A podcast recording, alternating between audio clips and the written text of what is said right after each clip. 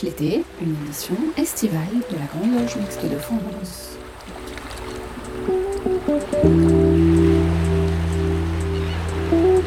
Bienvenue au théâtre de l'Alliance française qui nous accueille cet après-midi.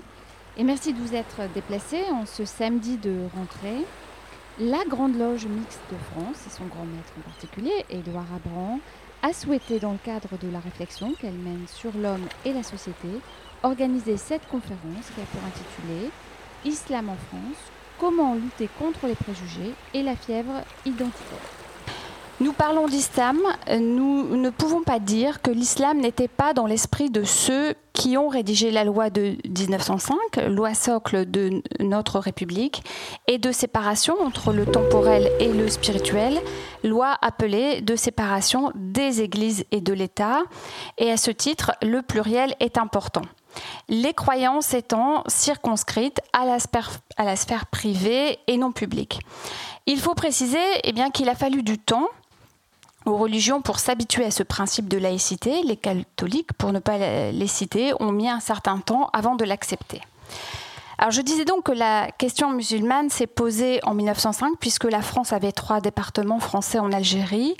Mais de fait, les musulmans ont été écartés de la laïcité, ce qui a probablement favorisé cette incompréhension aujourd'hui.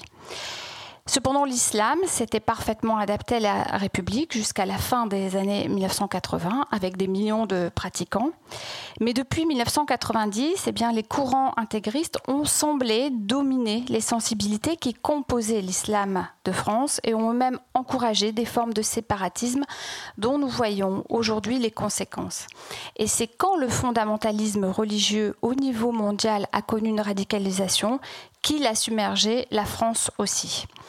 Alors nous aurons l'occasion probablement d'y revenir lorsque certaines dérives religieuses intersphèrent dans la sphère publique et politique, voulant substituer ses propres lois à celles de la République et à l'esprit des Lumières, à l'émancipation si chère au cœur des francs-maçons et de la France, elle génère une poussée communautariste incompatible avec nos valeurs, et c'est là que peuvent ressortir les préjugés du côté le plus sombre et toutes les poussées de fièvre identitaire. Et de l'autre côté, une radicalité peut s'exacerber face à une réaction de rejet d'une partie de la société française. Ainsi, on le voit, les identitaires se font face et bien difficile est la tâche de la République. De là surgissent alors de plus en plus de complotisme et de radicalisme, avec notamment une présence de plus en plus prégnante du concept d'assimilation et l'installation de la théorie du grand remplacement.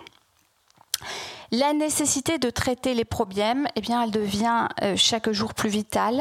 Le déni des élus et des responsables publics pendant euh, des années est malheureusement à souligner. Certains n'ont pas voulu traiter les problèmes pendant 30 ans. Ces problèmes se sont enquistés et aggravés. L'islamisme a pu se développer sans entrave, parfois même, soyons honnêtes, avec l'appui des pouvoirs publics au niveau local. Alors l'assassinat de Samuel Paty n'est-il pas le symbole d'un sujet que les élus ont trop longtemps ignoré? Quelles solutions pouvons-nous apporter autour des valeurs républicaines que sont la liberté, l'égalité, la fraternité? Le principe de laïcité doit pouvoir garantir à tous la liberté de conscience sans pour cela devoir renoncer à l'émancipation de tous et en particulier des femmes. Il est donc temps de redonner un sens à la citoyenneté à travers l'éducation républicaine. Alors pour débattre avec nous cet après-midi, Shems Ediz, Hafiz, avocat et recteur de la Grande Mosquée de Paris. Bonjour monsieur le recteur. Nejib Sidi Moussa, vous êtes politologue, auteur de La fabrique du musulman et de dissidence algérienne, anthologie de l'indépendance au Irak. Bonjour Nejib Sidi Moussa et Édouard Abran, avocat et grand maître de la Grande Loge Mixte de France. Euh, juste quelques petites euh, précisions. Je vous, présente que, je vous précise que cette conférence est diffusée en direct sur Radio Delta et qu'elle est filmée. Elle sera disponible sur la chaîne YouTube de l'Obédience dans quelques jours. Euh, nos intervenants vont, pouvoir maintenant présenter leurs propos. Ensuite, nous aurons un temps d'échange avec les participants.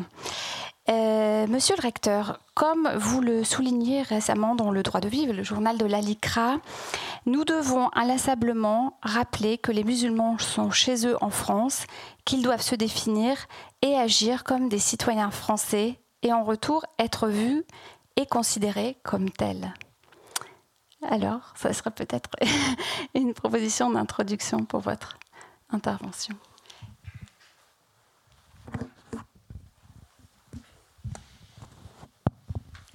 Merci beaucoup, euh, euh, mon cher grand maître et chers confrères. Mesdames et messieurs, euh, tout d'abord, je voudrais dire l'honneur et le bonheur que j'ai d'être aujourd'hui avec vous. Et je trouve que même si les quelques places qui restent montrent quand même qu'il y a un intérêt à ces questions, il fait très beau dehors, il fait chaud. Et euh, c'est le premier week-end de la rentrée et je pense que le fait que vous soyez là, j'espère ne pas vous décevoir euh, dans mon propos. Alors, euh, je voudrais tout d'abord commencer par une question, parce que depuis que je suis recteur de la Grande Mosquée de Paris, j'ai voulu être direct parce que nous n'avons plus de temps. L'islamisme, comme vous l'avez dit, Madame, a pris des proportions terrible, à la fois dans notre pays, mais euh, dans les pays musulmans et dans le monde entier. Et donc, euh, ma question que je me suis posée, que j'ai posée à, mes imams, est-ce que le Coran, est-ce que l'islam engendre la violence? C'est euh, également la première question que je pose dans une introduction d'un manifeste que je viens de terminer avec euh, mes imams, qui sera euh, en librairie à partir du, 16 septembre. Et euh, le propos donc de, ce livre s'inscrit effectivement dans, une réflexion globale et que j'ai souhaité continuer à poursuivre aujourd'hui avec vous. Tout d'abord, expliquer que l'islamisme n'est en aucun cas et je tiens à le préciser, n'est pas l'islam. L'islamisme n'est pas l'islam. Et comme vous l'avez dit tout à l'heure, les mots, et chez vous, dans la franc-maçonnerie, les mots ont leur importance, euh, je tiens à ce que ces, ces mots soient à chaque fois utilisés. Moi, je ne suis pas un islamiste.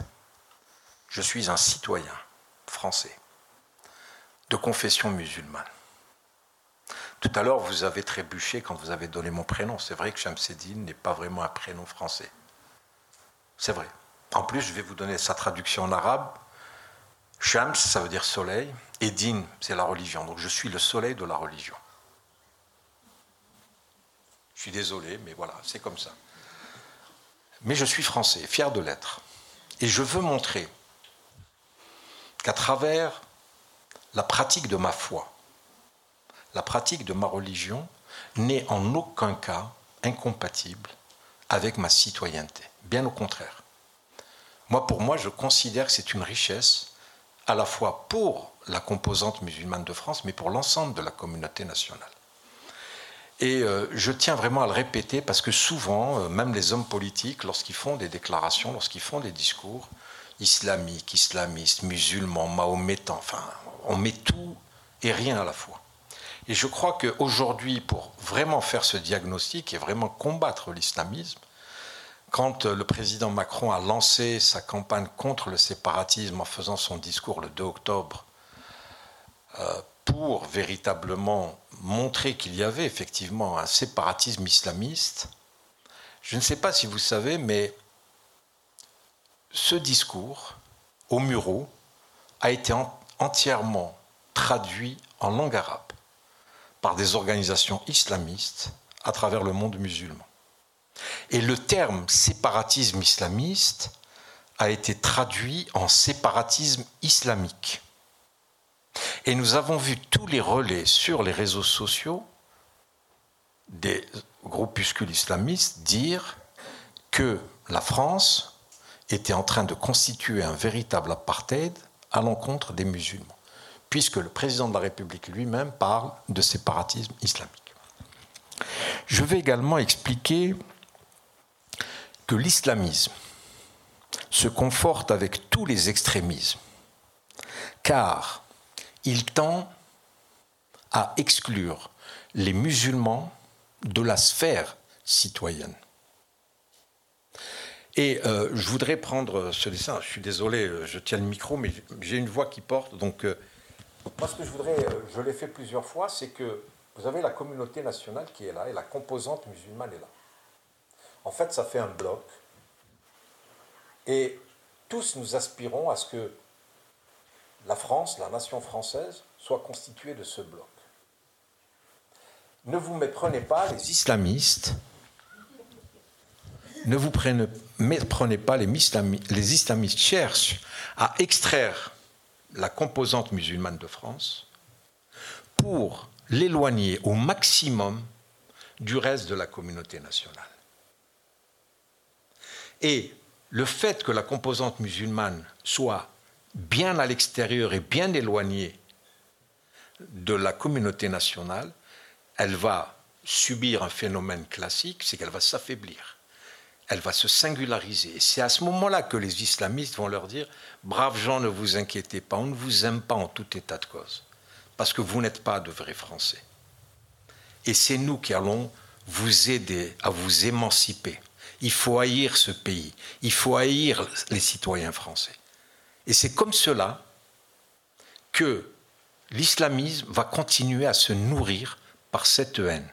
Et en même temps, il va y avoir cet effet de victimisation pour montrer que les musulmans en France sont malheureux, ils sont maltraités, ils sont stigmatisés, ils font l'objet de ce qu'on appelle d'actes islamophobes, que moi je, réfute. C'est des actes anti-musulmans qui sont commis. Alors, bien évidemment qu'il y a aujourd'hui des actes racistes, des actes contre les musulmans. On le voit bien, les statistiques du ministère de l'Intérieur sont claires, il y a une recrudescence des actes euh, contre les musulmans, contre les lieux de culte. On a vu des, lieux de culte être mitraillés, euh, euh, il y a eu des, coups de, de, pistolets qui ont été tirés contre des enceintes de mosquées, il y a eu des agressions contre des musulmans par le fait qu'ils soient musulmans. Ça aussi, c'est une réalité.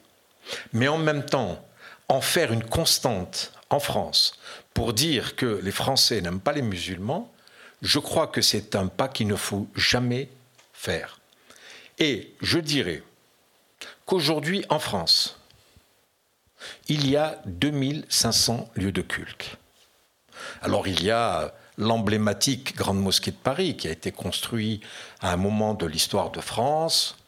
La, la, décision a été prise pendant la Première Guerre mondiale en 1917 et dès la fin de la Première Guerre mondiale, les autorités de l'époque ont décidé de construire cette mosquée euh, pour le, sang qui a été versé par des milliers de musulmans pendant euh, cette guerre. Mais à part cela, il y a eu, sur les 2500 lieux de culte, aujourd'hui, je peux affirmer qu'il y a au moins 85% des lieux de culte musulmans qui ont été construits grâce à la générosité de la communauté musulmane, qui, comme vous le savez, est une communauté relativement euh, faible économiquement. Donc il y a une évolution de la société, mais la communauté musulmane est une communauté composée de l'immigration et qui aujourd'hui est en train, euh, les deuxième, troisième générations, sont en train d'entrer dans la catégorie sociale moyenne, etc. Mais la générosité des musulmans pour construire des lieux de culte dignes s'est faite et euh, je vous dis, il y a à peu près 15% de lieux de culte qui ont été construits par des pays étrangers, notamment par l'aide de l'Arabie saoudite, du Qatar, etc. Et donc, comment pouvons-nous expliquer que euh, en France, euh, un culte qui est aujourd'hui celui qui est arrivé le dernier, assis à la table de la République à partir de 2002, euh, comment peut-on dire aujourd'hui que voilà, euh, la France est raciste, la France est islamophobe? Ce n'est pas possible aujourd'hui de le faire. En même temps, il y a cette liberté extraordinaire qui fait que l'imam, lorsqu'il est sur le minbar, pendant son prêche, il dit ce qu'il a envie de dire. Il n'y a pas de censure. Il n'y a pas quelqu'un qui vient avant le, avant le prêche de l'imam lui dire Attends, tu vas pas dire ça ou tu vas pas dire ça. Bien évidemment que par la suite, si l'imam qui est en train de prêcher commet une infraction, une incitation à la haine, qui euh, fait l'apologie du terrorisme. Bien évidemment, il y a euh, des, des, textes qui vont permettre au procureur de la République de poursuivre pénalement. Mais au-delà de ça, il n'y a aucune espèce de, de, de contrainte sur l'imam qui est seul avec ses ouailles dans une salle de prière pour parler de religion. Et c'est quand même important de dire que lorsque on est dans ce cadre-là, on ne peut pas dire qu'il y a l'islamisme ou qu'il y a... Euh, et moi, j'irai beaucoup plus loin, parce qu'il faut faire attention également aux cibles, parce qu'il y a des musulmans qui pratiquent de manière intense leur religion. Euh, il y a cinq prières euh, quotidiennes qui sont obligatoires. Et ben, il y en a qui en font ce qu'on appelle les prières surérogatoires. Il y en a sept ou huit dans la journée. Ben, celui qui l'a fait, moi, il ne me gêne pas. Lorsque on fait le jeûne, vous savez, euh, je ne sais pas si vous le savez, mais le prophète de l'islam faisait jeûner tous les lundis et tous les jeudis. En plus du mois du ramadan qui est de 30 jours. C'est quand même, je dirais, un des piliers de l'islam qui est le plus éprouvant. Mais il y a beaucoup de musulmans qui font, euh, en dehors du mois de Ramadan, ils jeûnent trois, quatre fois par semaine. Et j'ai entendu euh, certaines personnes dire oui, mais lui, il est, il est, quand même radicalisé. À partir du moment où c'est un, un, contact avec son créateur, il est en train de chercher à se rapprocher de cette manière, en ayant une pratique intense de son rite, moi, il ne me gêne pas. Et nous n'avons jamais vu d'actes terroristes commis par des hommes ou des femmes qui euh, régulièrement pratiquent de manière intense leur religion. Et c'est pour cela aussi que quand je dis l'islamisme, il faut le définir. Aujourd'hui, moi personnellement, je dis que l'islamisme n'est pas la religion, n'est pas une religion, c'est une idéologie. C'est une doctrine, comme toutes les doctrines qui cherchent à imposer leur façon de voir, ne peut pas aujourd'hui être considérée comme la religion musulmane. Et donc, islam et islamisme, je vous en conjure, il faut absolument faire cette différence et éloigner au maximum les deux. L'islam en tant que religion et l'islamisme en tant qu'idéologie politique, qui cherche à s'accaparer le pouvoir qui cherchent à imposer à la société dans laquelle les gens évoluent leur façon de vivre. Et à partir du moment où on aura fait ce distinguo, déjà on aura fait un grand chemin. Maintenant, il est évident que cet islam politique, en le définissant, moi je vous invite à, à lire la charte qui a été rédigée par les fédérations qui composent le Conseil français du culte musulman, qui s'appelle la charte des principes pour un islam de France. C'est la première fois, je crois, dans le monde, que des musulmans, donc des religieux, ont rédigé un document dans lequel ils rappellent l'attachement des musulmans à l'État, à la France, aux règles de la laïcité. Nous disons que la laïcité est une chance pour l'islam.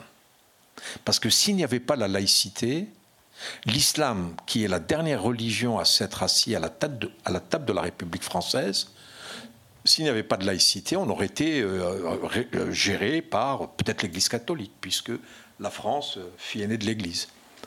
Aujourd'hui, nous sommes à équidistance des pouvoirs publics, à l'instar des catholiques, des juifs, des protestants, des bouddhistes. C'est pas une chance, là? Et donc, à partir de cette réflexion, il faut considérer que effectivement les musulmans sont heureux de vivre en France, sont des citoyens et qu'ils ne réclament que ce qui est prévu par les textes, notamment l'article 9 de la Convention européenne des droits de l'homme, qui rappelle que euh, toute personne a le droit euh, d'exercer son culte dans les meilleures conditions possibles. C'est ce qu'on essaie de faire. Pour le reste, on est dans de la politique. Et la charte des principes. Un, dans son article 6, a défini ce qu'était l'islam politique. Nous avons également défini et montré du doigt quelles sont les pratiques islamistes qui se sont intégrées discrètement dans certaines mosquées. C'est ce que nous avons, c'est ce que nous appelons, sur le plan de la théologie, l'alliance et le désaveu. En arabe, c'est l'ouala ou le bara. Il y a un grand shir saoudien, aujourd'hui toujours vivant, qui est euh, une star dans certaines mosquées, dans certains quartiers. Il s'appelle Shir Fawzan. Lui, il a fait un texte financé, bien évidemment, par un régime qui a voulu mettre euh, l'islamisme partout dans les pays où il pouvait accéder. Ça a été un fascicule qui a été euh, traduit dans toutes les langues. Moi, je l'ai lu en français. Je vais vous donner deux exemples. Le premier exemple, lorsqu'un musulman regarde dans les yeux une personne qu'il sait ne pas être musulman, musulmane, pardon, doit être immédiatement excommunié, c'est-à-dire que c'est la mort. Première. Deuxièmement, lorsque vous marchez dans la rue et il y a une personne devant vous qui trébuche, avant de lui porter assistance, attention, vérifiez qu'elle est musulmane. Si ce n'est pas le cas, continuez votre chemin. Voilà ce qu'on est en train de, de, donner comme éducation religieuse à nos enfants ici. Parce qu'il y a d'autres problèmes. Il y a d'autres problèmes sociaux. Il y a des problèmes de ghettoisation des quartiers. Il y a un problème où les hommes politiques ont joué avec l'islam, l'islamisme, comme si c'est un enfant à qui on a donné une arme. Et on voit les résultats aujourd'hui. Donc, il faut faire très attention. Et lorsque dans la charte, nous disons attention, il y a la question de l'apostasie, article 3, Rida en arabe.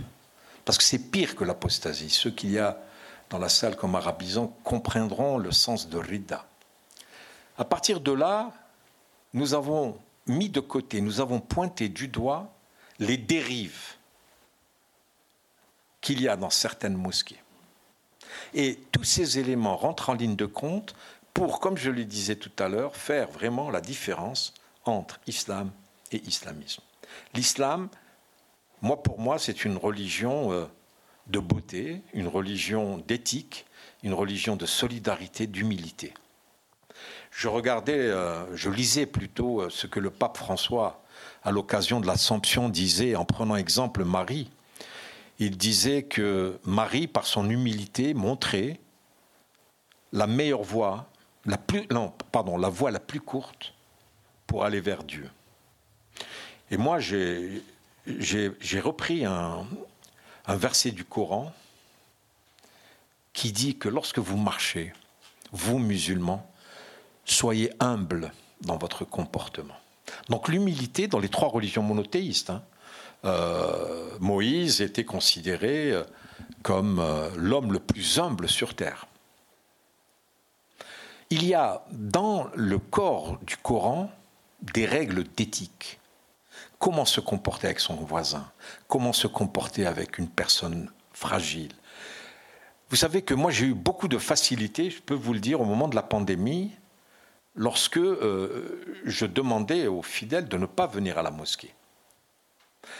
Et je suis parti sur un concept totalement musulman, en disant que la sacralité de la vie était importante. Le prophète à l'époque avait fait du confinement puisqu'il disait que lorsque vous êtes dans une ville qui est atteinte par une maladie, ne la quittez pas cette ville pour aller ailleurs parce que vous risquez de transmettre cette maladie.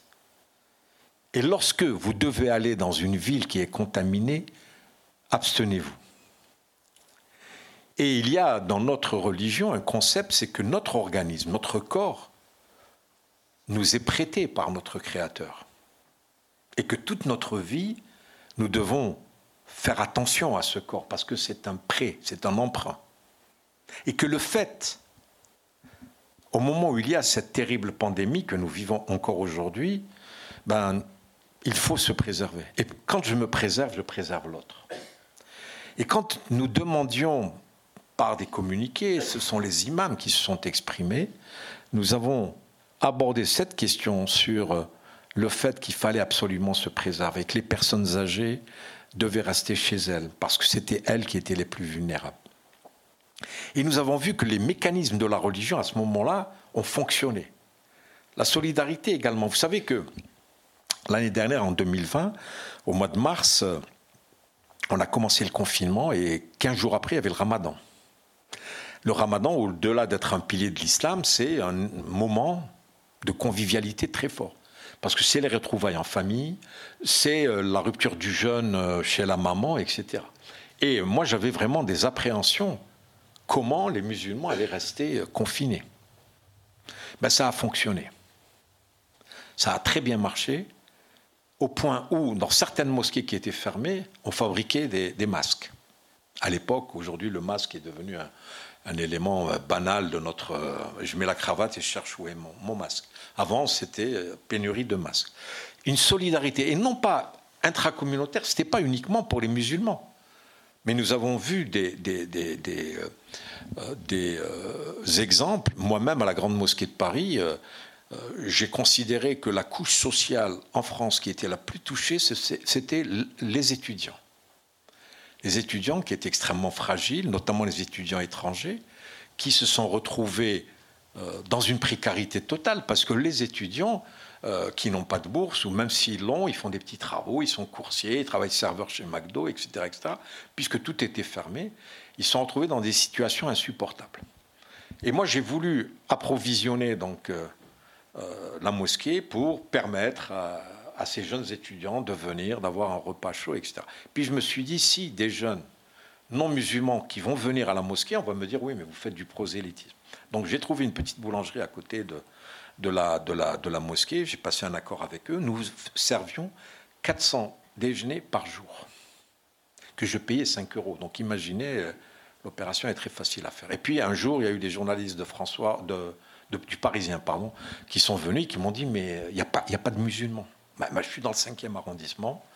Euh, les universités, euh, il y a peut-être quelques musulmans, pas suffisamment, mais en tout cas, moi, je n'ai pas pour mission de servir uniquement des musulmans. La solidarité, parce que là également, il y a un verset du Coran qui dit si j'avais voulu, vous auriez été tous musulmans. Moi, créateur des mondes. Et si j'ai décidé ainsi, c'est pas à toi de décider qui doit être croyant ou pas, qui doit être musulman ou pas.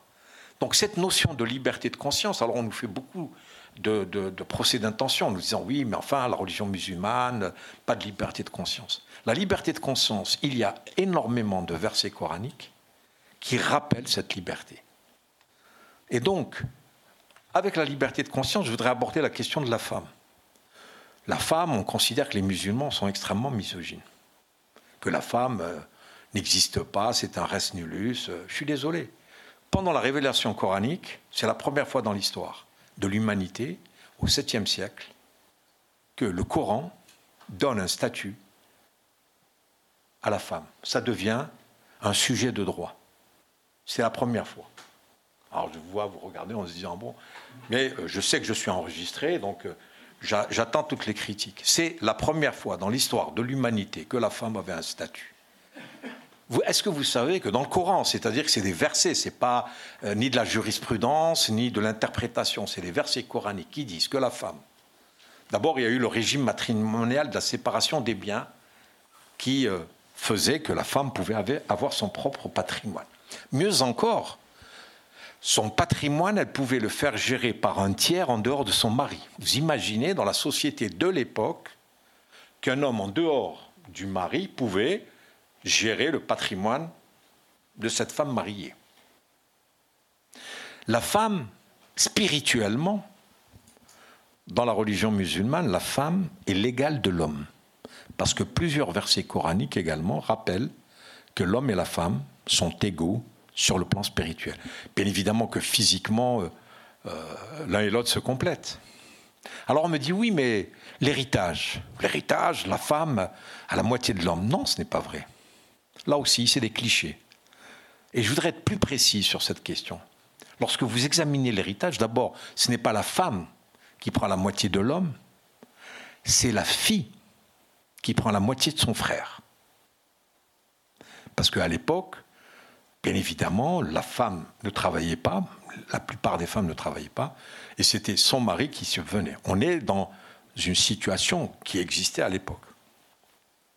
Et lorsque vous prenez tous les modes d'héritage, toutes les combinaisons d'héritage, entre quand le, le décujus décède, lorsqu'il y a sa mère, son épouse, sa fille, vous allez faire des calculs et vous allez voir que l'héritage, en fait, bénéficie plus à la femme qu'à l'homme.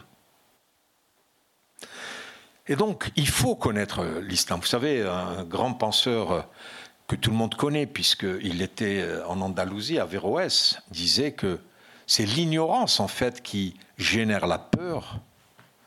Et donc, tous ces éléments, en fait, il faut aujourd'hui que nous, musulmans, fassions l'effort de vous expliquer ce qu'est notre religion. il ne faut pas laisser des, imams autoproclamés ou, euh, ou, je ne sais euh, qui, euh, ou surtout des islamistes qui diraient voilà, la religion musulmane, c'est ça. Parce que c'est ce qu'ils ont réussi à faire.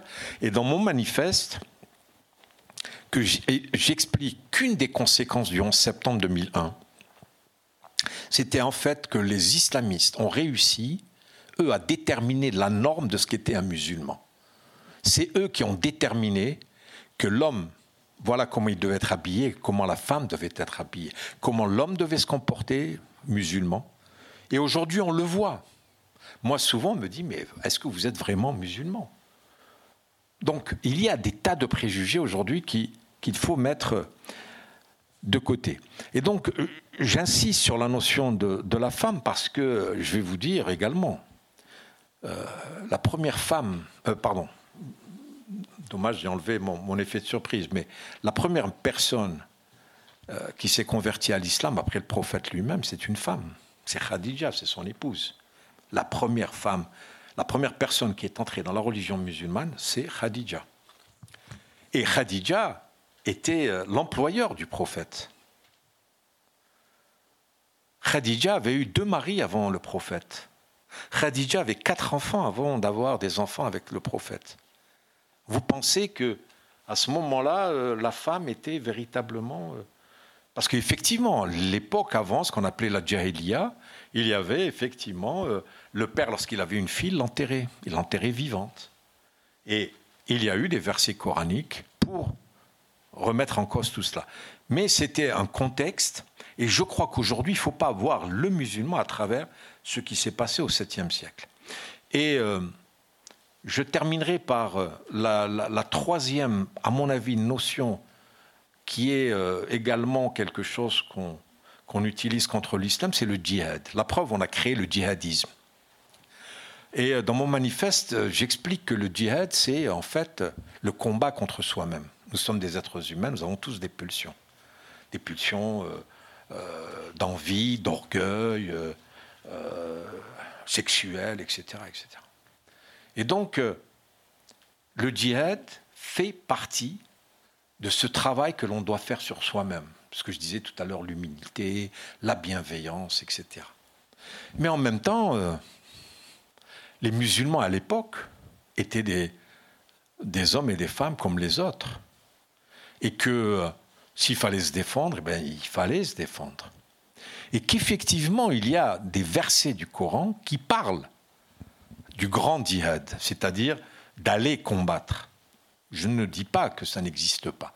Mais les islamistes et les ennemis de l'islam l'ont sorti de son contexte pour en faire un instrument de guerre contre les non-musulmans.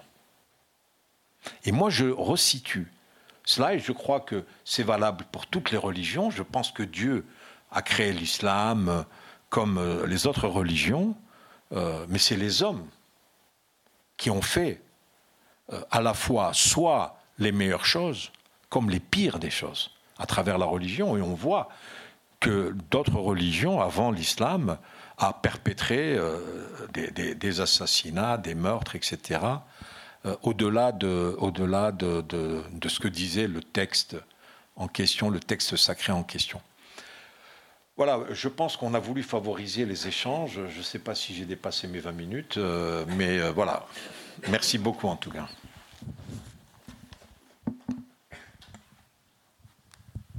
Merci, monsieur le recteur.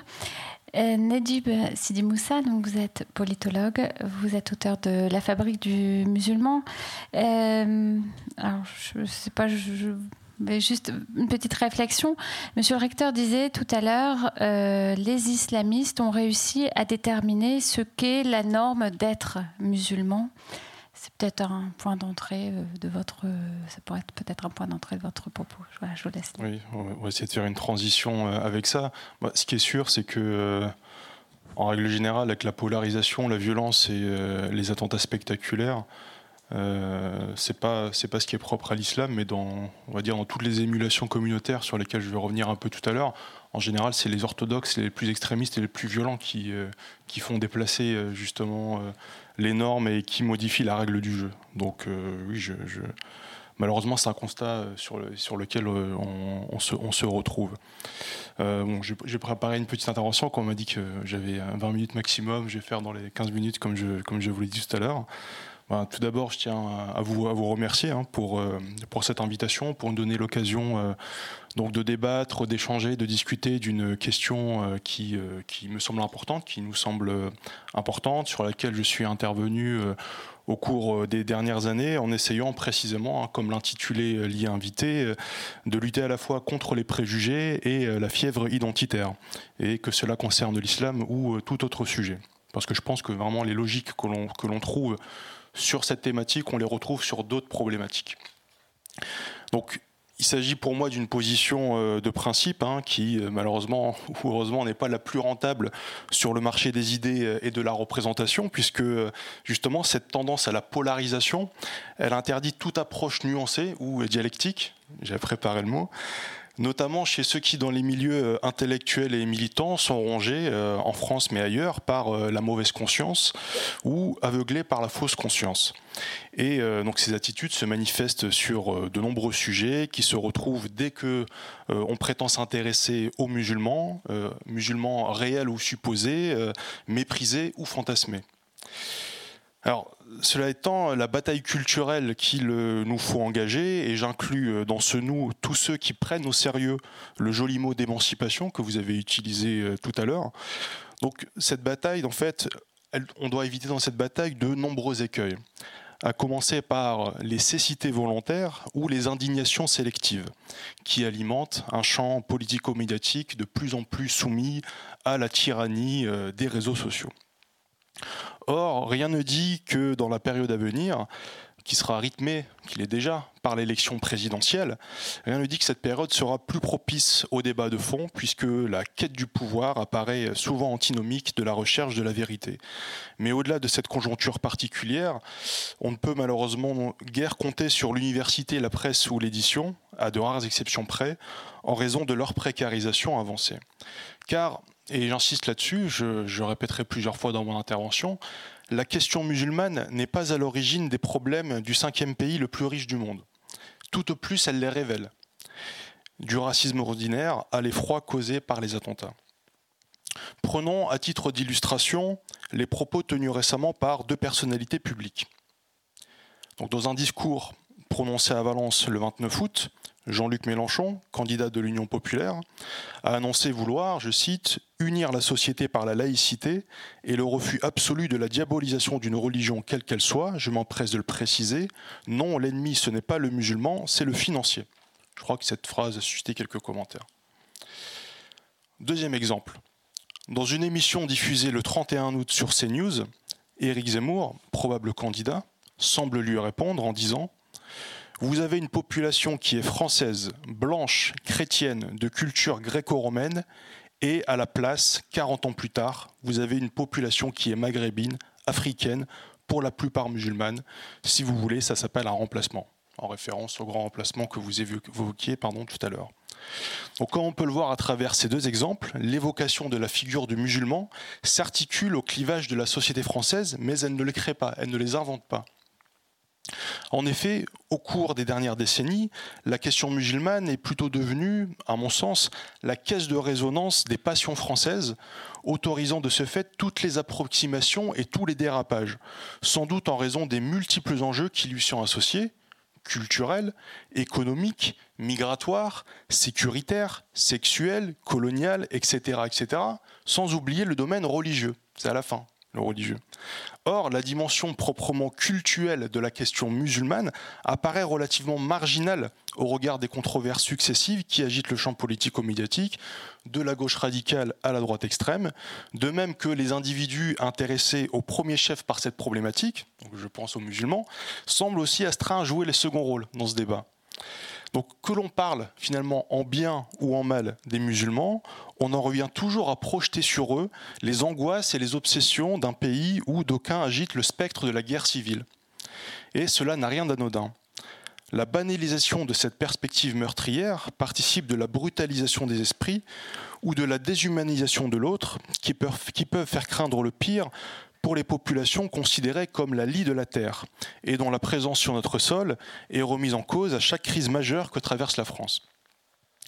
Mais la promesse d'un avenir funeste, donc la guerre civile, a également d'autres conséquences pratiques, puisque dans un conflit, il faut définir ses buts, disposer de troupes, trouver des alliés, même si les paramètres peuvent évoluer en fonction du rapport de force ou des contraintes du terrain, autorisant la redéfinition des priorités et de l'ennemi principal, qui sera vous comprendrez la référence, Océania, Eurasia ou Estasia.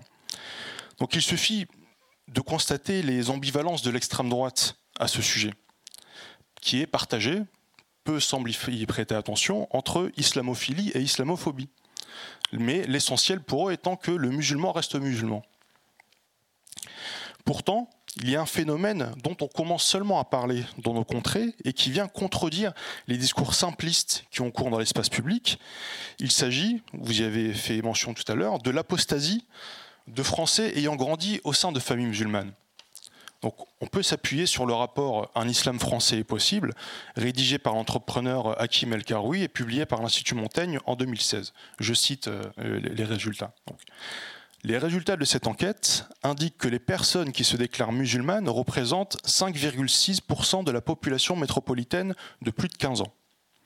Parmi notre échantillon, je passe sur les chiffres, 15% se déclarent non musulmanes, mais ont au moins un parent musulman.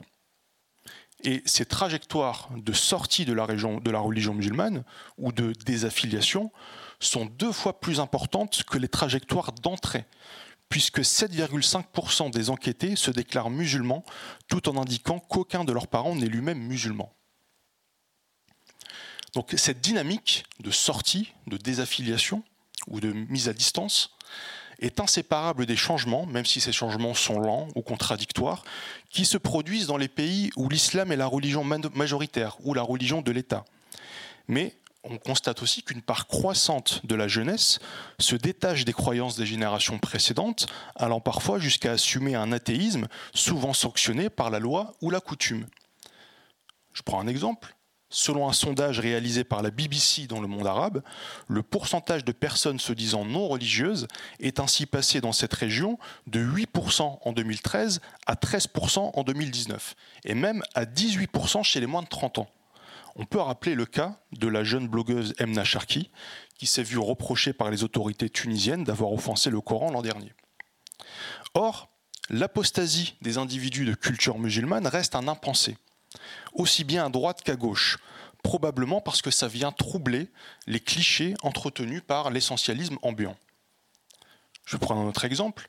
Dans son spectacle intitulé Naïm, l'humoriste Lamine Lesgade a réussi à rendre compte de ces tiraillements privés et des injonctions contradictoires auxquelles sont exposés les Arabes athées dans un pays où officiellement la religion est séparée de l'État, ce qui n'empêche pas les conservateurs de ce pays de célébrer ses racines chrétiennes. Comme si le rejet de la religion ne pouvait être qu'un privilège réservé aux élites éclairées excluant de ce fait les individus associés par leur trajectoire, par leur histoire familiale, au prolétariat immigré ou aux conquêtes coloniales, ce qui explique, en retour, le paternalisme et la condescendance des faiseurs d'opinion qui s'inscrivent dans une généalogie distincte en surplomb. C'est à croire que nous n'avons guère progressé depuis les années 80 quand s'affrontaient tenants et adversaires du droit à la différence, passant sous silence le droit à l'indifférence. La question musulmane s'insère donc dans des controverses qui la précèdent ou la dépassent, comme celle concernant la reconnaissance de droits spécifiques à des euh, communautés reconnues par les pouvoirs publics, ce qui contrevient, du moins en théorie, à l'universalisme républicain et à l'idée d'unité nationale.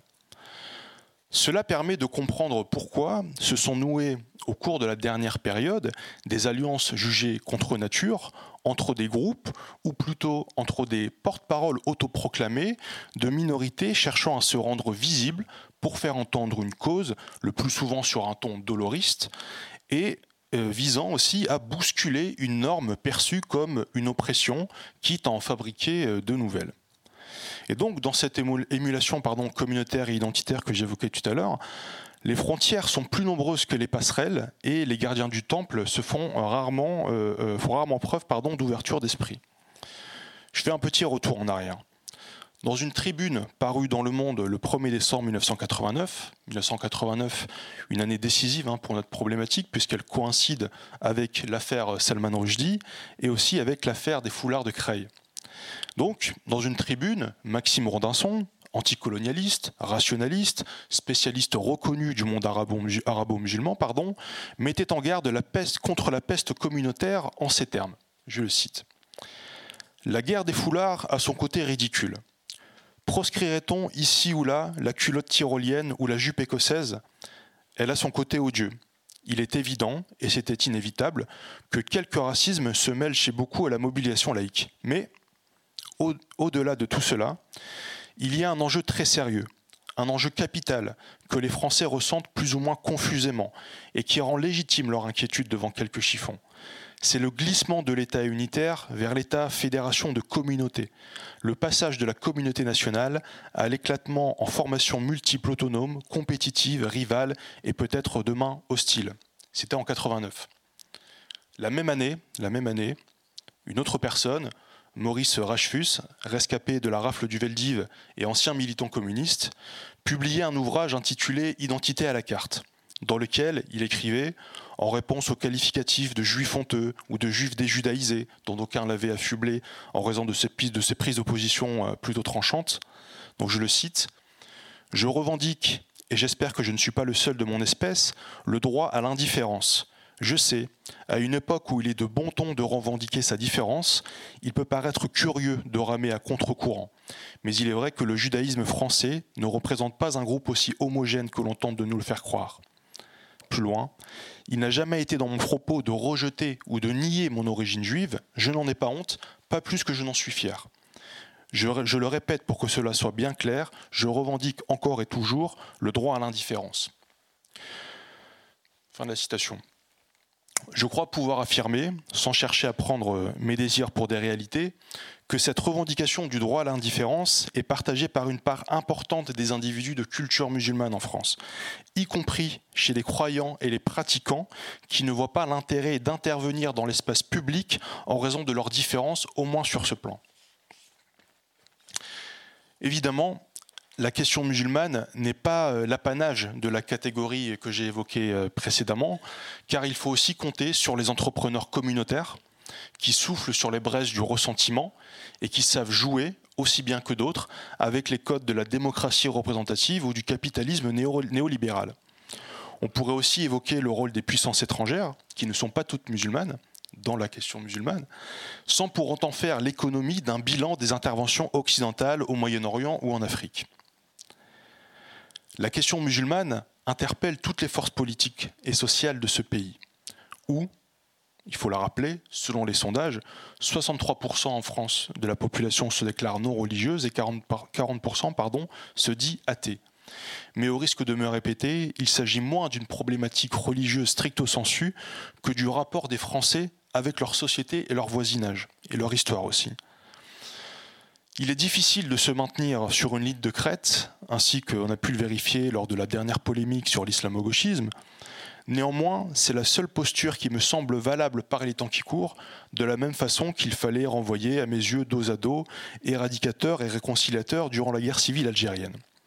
Quand, avec d'autres camarades et compagnons, j'attirais l'attention sur l'ambiguïté du terme islamophobie, mon intention n'était pas de nier les discriminations ou les discours de haine subis par les musulmans, mais il s'agissait d'éviter d'amalgamer, rejet de l'autre et critique de la religion.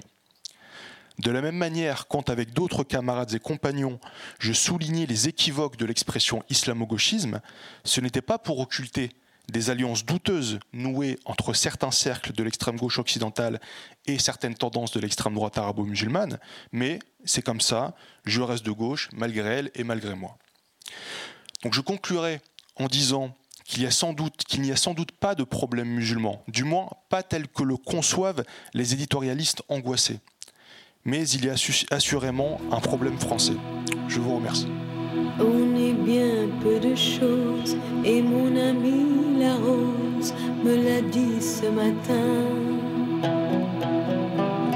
À l'aurore, je suis née, baptisée de rosée, je me suis épanouie, heureuse et amoureuse, au rayon du soleil, me suis me suis réveillée vieille. Pourtant j'étais très belle, oui, j'étais la plus belle des fleurs de ton jardin.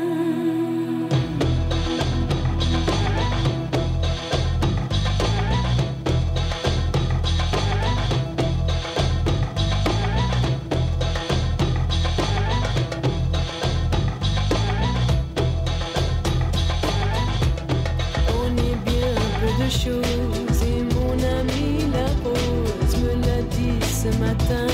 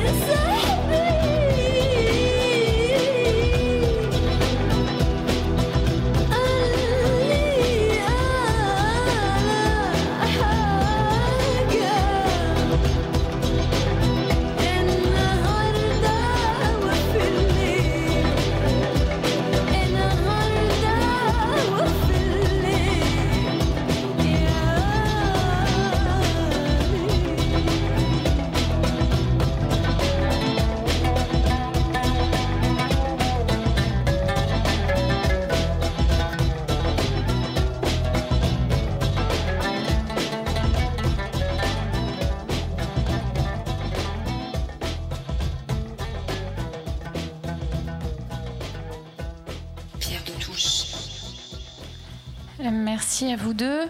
Je vous propose de passer aux questions et euh, de faire court. On va voir si on prend plusieurs. On va prendre peut-être par série de trois questions et puis on proposera aux intervenants de réagir ensuite.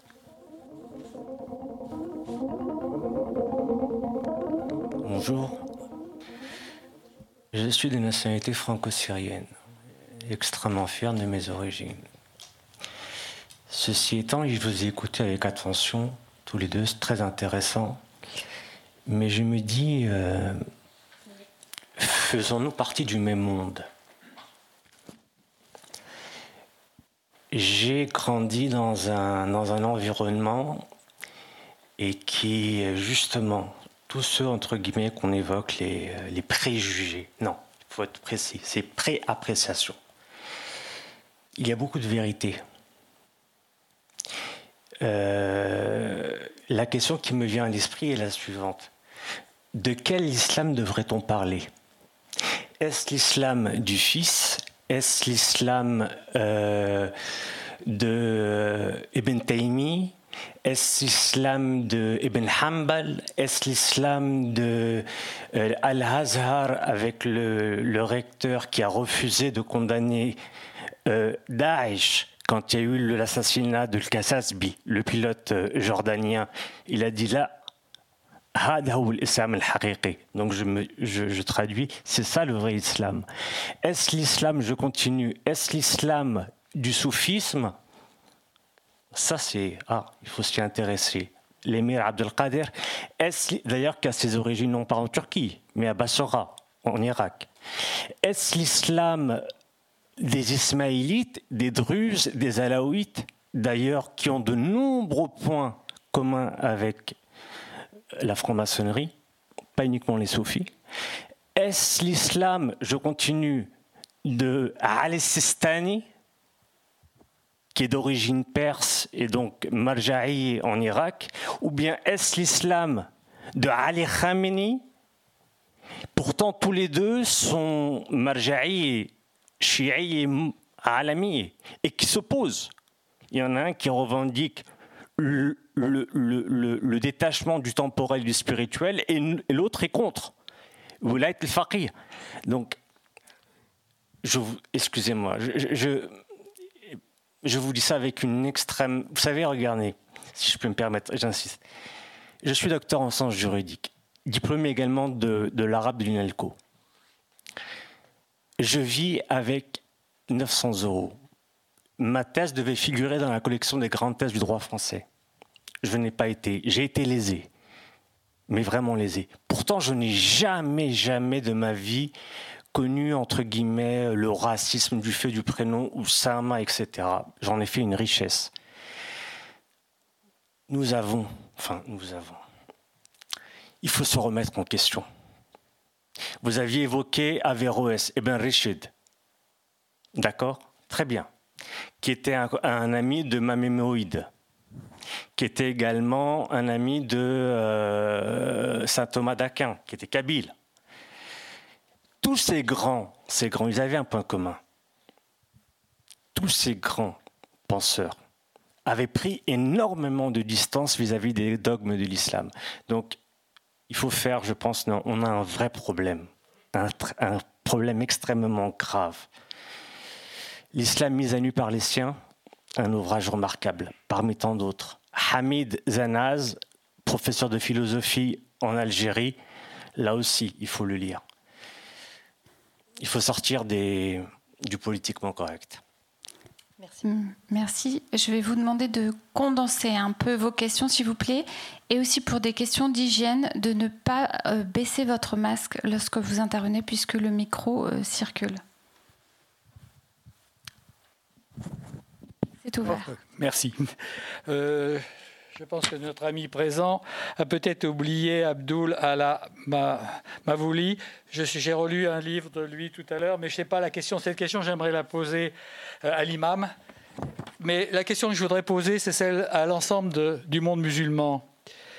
Je suis en français, je suis inquiet devant euh, l'apathie de la majorité des 6 millions de musulmans de nationalité française et non radicalisés. pourquoi ne se, manifeste-t-il pas? Je ne pense pas qu'il soit convaincu que la vie en France serait meilleure sous la charia. Alors, quelle est la raison? Et je reviens un peu en arrière dans l'histoire de la France. Pendant la guerre d'Algérie, le, le FLN maintenait une très dure pression sur les Algériens qui travaillaient en France. Je crois que nos, que nos compatriotes musulmans ont peur.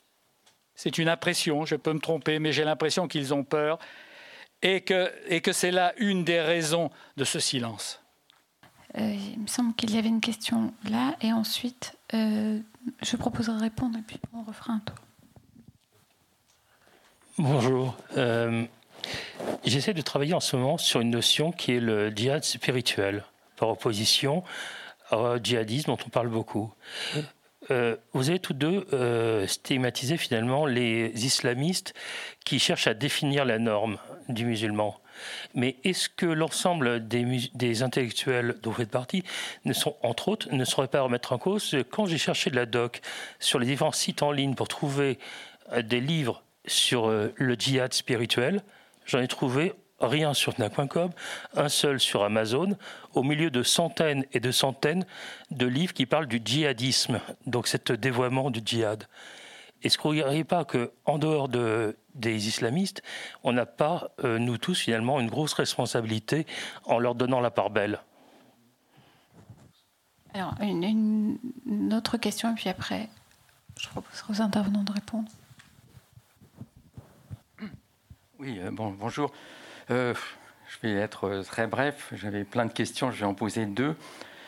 Euh, alors déjà, juste une remarque historique. Je pense que le, principe de laïcité était vraiment euh, lié au catholicisme français, parce que je crois que la colonie française, l'Algérie était département français, et je crois que les, Arabes ne faisaient pas partie de la citoyenneté française.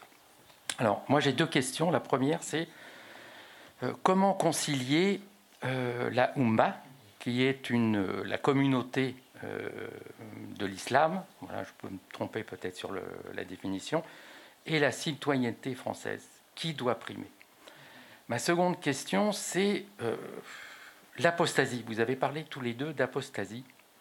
Il se trouve que dans presque tous les pays arabes, l'apostasie est punie de mort. Est punie de mort. C'est-à-dire qu'on ne peut pas changer en fait de religion.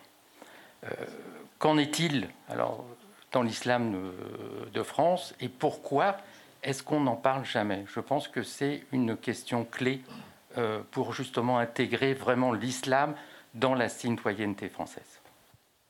Merci. Hafiz. Je vais essayer de répondre euh, aux, quatre intervenants. Donc, euh, vous dites que nous ne vivons pas dans le, dans le même monde, et puis par la suite, vous parlez de, de plusieurs islams. Je n'ai jamais dit qu'il n'y avait pas plusieurs islams. Il y a une diversité d'islam. Vous avez parlé des soufis, vous avez cité euh, plusieurs, euh, plusieurs tendances de l'islam. Et de toutes les manières, euh, dès le début de la révélation, l'islam a montré pour moi une certaine énergie, puisque, euh, et je pense une forme de liberté d'expression et de démocratie, puisque euh, il y a eu de très grandes, de très grands débats sur toutes ces questions après la mort de, du prophète et même les quelques mois qui ont précédé son décès, il était affaibli, malade. Les grands débats ont commencé. Et c'est le troisième calife de l'islam, Othman, qui euh, a eu pour mission de unifier un texte qui allait constituer ce que nous avons aujourd'hui comme, comme Coran. Et puis par la suite, il y a eu la scission entre les, les sunnites et les chiites. À l'intérieur de l'école, euh, enfin de la tendance sunnite, il y a quatre grandes écoles juridiques. Et cela montre qu'il y a une très très grande diversité. Ce qui montre également que là où se trouve l'islam, dans un pays donné, dans, une, euh, euh, un espace donné, il s'adapte aux différentes situations. Puisque vous connaissez bien les écoles juridiques, je prendrai l'exemple de, Abu Hanifa, le fondateur de l'école juridique euh, du hanafisme. Il était d'abord en Irak, à Bagdad, et il a conçu son école juridique de manière extrêmement orthodoxe en fonction de la situation qu'il a rencontrée là-bas. Quelques années plus tard, il se déplace en Égypte. Et voici ce grand penseur qui modifie totalement son corpus en l'adaptant à la réalité du pays dans lequel il était. Donc moi je pense très sincèrement, parce que pour ceux qui ne connaissent pas euh, l'islam, il y a un verset du Coran qui euh, dit que la seule relation qui existe entre le fidèle et son créateur, c'est la seule directe. Il n'y a pas d'intercesseur. Il n'y a même l'imam. Tout à l'heure, quelqu'un m'a, cité d'imam. Je ne suis pas imam, je suis laïque, je suis recteur de la mosquée de Paris, mais je ne suis pas religieux. Mais en tout état de cause, aucun religieux ne peut prétendre montrer le chemin à quelqu'un d'autre. Il peut lui recommander, il peut lui dire, d'après moi, d'après mon expérience, d'après mes connaissances. Mais vous savez très bien qu'aujourd'hui, un fidèle musulman n'a de compte à rendre à personne. À personne, sauf à son créateur. Il y a une balance, les, les, actes valides et les actes, les péchés. Puis quand il arrivera devant son créateur, au moment de son jugement dernier, c'est là où il y aura un bilan. Est-ce qu'il il a, commis plus de péchés que, d'actes positifs? Donc, euh, moi, je trouve qu'on vit dans le même monde. Euh, le général de Gaulle disait cet, Orient euh, tellement complexe, mais parce que au-delà de la religion, et je rejoins tout à l'heure ce que Nadib essayait d'expliquer, c'est que on fait une confusion entre euh, l'appartenance, alors la Oumma, on en parlera tout à l'heure, mais entre l'appartenance à une communauté et sa pratique religieuse. Moi, le fait que Najib s'appelle Najib, pour moi, ça ne veut pas dire qu'il est musulman, c'est son affaire personnelle et que par la suite, il parle d'un certain nombre de concepts, etc., c'est un intellectuel, il est politologue, il n'a qu'à le faire. Mais on revient à la chose essentielle. Aujourd'hui, on est en France. Nous devons absolument, et moi, c'est mon obsession en tant que musulman, de montrer à mes concitoyens que tout ce qui est dit sur la notion d'appartenance à une communauté, moi je ne me sens pas appartenant à une Oumma. Je le disais tout à l'heure, j'appartiens à une société, je suis français de confession musulmane. Ça, c'est à moi, c'est mon libre choix de dire est-ce que je suis musulman ou pas. Et euh, bien évidemment, euh, vous avez pris l'exemple de, notamment des juifs qui euh, étaient tellement malheureux d'être enfermés dans leur. Moi, je me rappelle d'un grand avocat qui est décédé récemment, Thierry Lévy, qui a fait un livre sur cette question en disant parce que je m'appelle Thierry Lévy, qu'on me met immédiatement dans la catégorie de juif. Je suis un citoyen français, je suis avocat.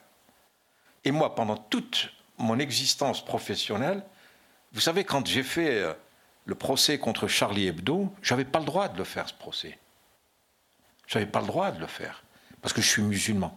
Regardez Dupont-Moretti, avocat, qui a pris la défense de Mohamed Merah, enfin du frère de Mohamed Merah. Il a subi des menaces de mort, etc.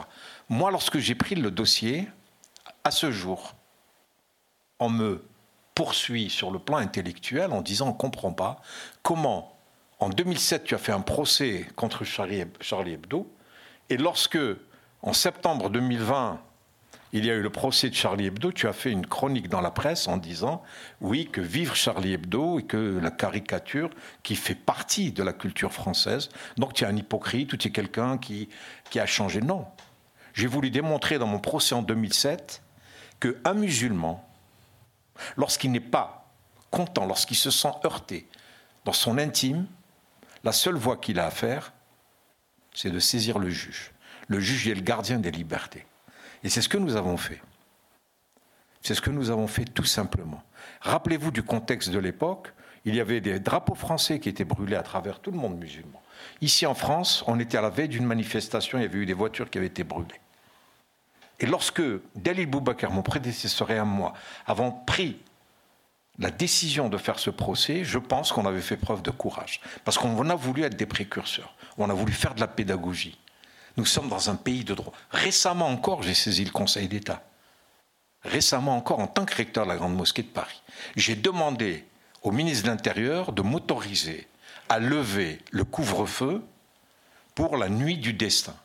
La nuit du destin, pour ceux qui connaissent le, dogme musulman, c'est la nuit de la révélation du Coran. Et j'ai expliqué à M. Darmanin, qui était venu me voir dans mon bureau, je lui ai dit, les musulmans ont beaucoup souffert de cette pandémie. Je vous demande l'autorisation de quelques heures.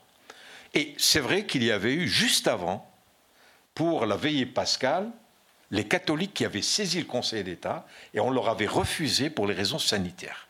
Et en l'espace d'un mois, je constate, statistique à l'appui, qu'il y a une décrue totale de la pandémie. Et moi, je ne demande pas la nuit, je demande quelques heures. Il y a eu un débat au Conseil d'État dans lequel j'ai expliqué que les mosquées, les lieux de culte musulmans, sont pour la plupart en dehors du centre urbain, contrairement à la mosquée de Paris, qui est effectivement dans le quartier latin. Mais dans toutes les autres villes, quand vous allez voir une mosquée, elle se trouve toujours à l'extérieur. J'ai dit, si on le fait à 22h, c'est pendant la période du ramadan, après la rupture du jeûne, il est 21h30, jusqu'à 2h du matin, vous me donnez 4 heures simplement pour permettre aux musulmans de venir veiller à la mosquée pour cette nuit du destin. On me l'a refusé, mais en même temps, j'ai expliqué dans un long communiqué que nous sommes dans un pays de droit. Et lorsque j'ai un doute en tant que responsable, je saisis le gardien des libertés qui est le Conseil d'État. Et lorsque le Conseil d'État a rejeté ma demande pour des raisons sanitaires, personne n'a eu à contester cela. Je veux montrer que le musulman est un citoyen. C'est ça également mon but. Alors, euh, on m'a posé la question est-ce que pourquoi vous n'êtes pas audibles les musulmans? Est-ce qu'on nous laisse parler?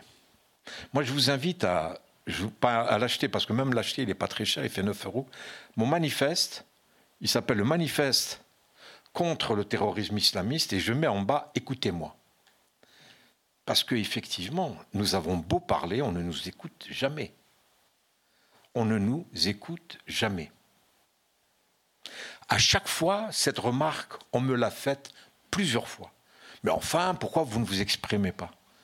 Mais moi, j'aimerais m'exprimer.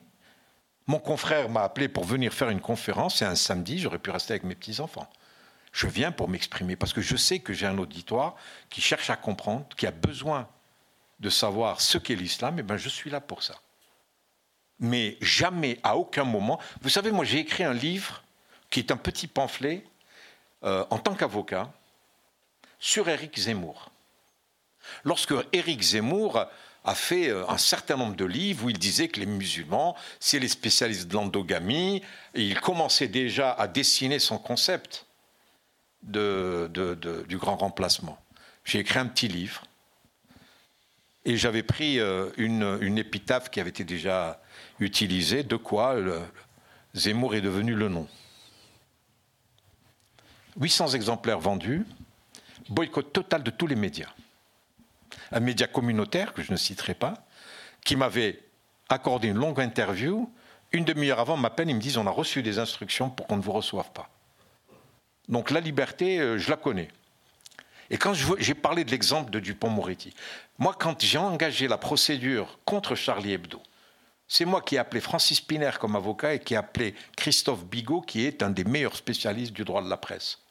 Aujourd'hui, ces deux confrères on ne leur a jamais fait de reproche concernant le procès Charlie Hebdo. Francis Piner, on l'a même invité au Festival de Cannes lorsqu'ils ont fait le film sur Charlie Hebdo. Moi, j'étais considéré comme comment tu peux attaquer, donc tu es un islamiste, donc tu n'acceptes pas la liberté d'expression, la liberté de caricature, etc. etc. J'ai reçu des menaces de mort comme je n'en ai jamais reçu dans ma vie. Même aujourd'hui, en tant que recteur, et je suis sous protection policière aujourd'hui, je n'ai jamais reçu autant de menaces de mort. Francis Piner, que vous connaissez tous, qui est un voyou, euh, qui est un avocat qui a défendu les voyous, pardon. Pardon, j'espère qu'on va l'effacer, ça. Excuse-moi, Francis, tu sais que tu es mon ami, mais c'est vraiment. Euh, vous savez qu'il a été l'avocat de, de, de, Madame Claude, qui a été l'avocat de grands truands, de politique, etc. Francis Piner, m'a dit jamais je n'ai reçu autant d'injures et d'insultes. Il faut que nous soyons conscients également de cette réalité, que nous, on n'est pas vraiment de bons musulmans, de bons citoyens français. Il faut que vous le sachiez. Je suis avocat au barreau de Paris depuis 35 ans. Et quand on me regarde, il n'y a pas très longtemps, j'ai été agressé dans un restaurant où on m'a insulté de tous les noms. Sale islamiste, sale terroriste, etc. C'est un acte anti-musulman euh, classique. Ça, vous ne pouvez pas comprendre ce que nous, nous vivons. Nous vivons vraiment une double peine, parce que c'est au nom de notre religion qu'on a tué. Vous savez, tout à l'heure, vous avez cité euh, l'enseignant euh, qui a été, pas assassiné, parce que moi j'aimerais les termes propres, décapité, parce que la symbolique de la décapitation est importante. Et je l'ai dit dans les médias, j'aimerais pas un jour me retrouver avec le fils de Samuel Paty, qui aujourd'hui a 7 ans, qui dans 20 ans viendra me voir pour me dire euh, on a tué au nom de ta religion. Vous imaginez ce qu'on est en train de vivre? C'est terrible ce que nous vivons. On ne nous considère pas comme citoyens. On ne nous considère pas comme citoyens. Et donc, là, je, viens à vous quand vous parlez de Ouma et la citoyenneté, je l'ai dit au début de mon propos. Je suis citoyen d'abord et avant tout. Ma foi, bien sûr, je suis aujourd'hui recteur de la Grande Mosquée de Paris. Bien évidemment, je suis donc musulman.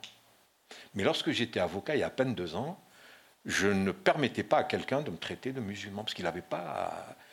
Aujourd'hui, on n'a pas à dire tel avocat est catholique ou tel avocat, sauf s'il s'affirme dans cette euh, dans, cette, dans ce choix délibéré de s'affirmer comme catholique, juif ou, ou musulman. Pourquoi moi, Shamseddin Afi, je dois être absolument musulman? Pourquoi? La Oumma, c'est un concept qui a existé à un moment donné. Mais aujourd'hui, nous sommes des citoyens. Et c'est important de le rappeler. Et quand je dis qu'il faut que nous fassions l'effort, nous musulmans, de respecter les règles de la laïcité, les principes républicains, parce que au-dessus de tout, il y a la loi.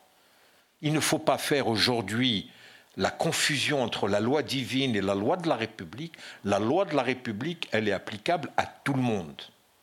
La loi divine, elle me concerne à moi à titre personnel. Je vous donne un exemple pour vous montrer qu'il n'y a pas de concurrence entre les deux. Il y a une loi aujourd'hui qui permet le mariage homosexuel. On est d'accord. Aujourd'hui, moi, mes services à la Grande Mosquée de Paris, lorsqu'on célèbre un mariage religieux, mon imam doit vérifier que le mariage civil a été contracté avant.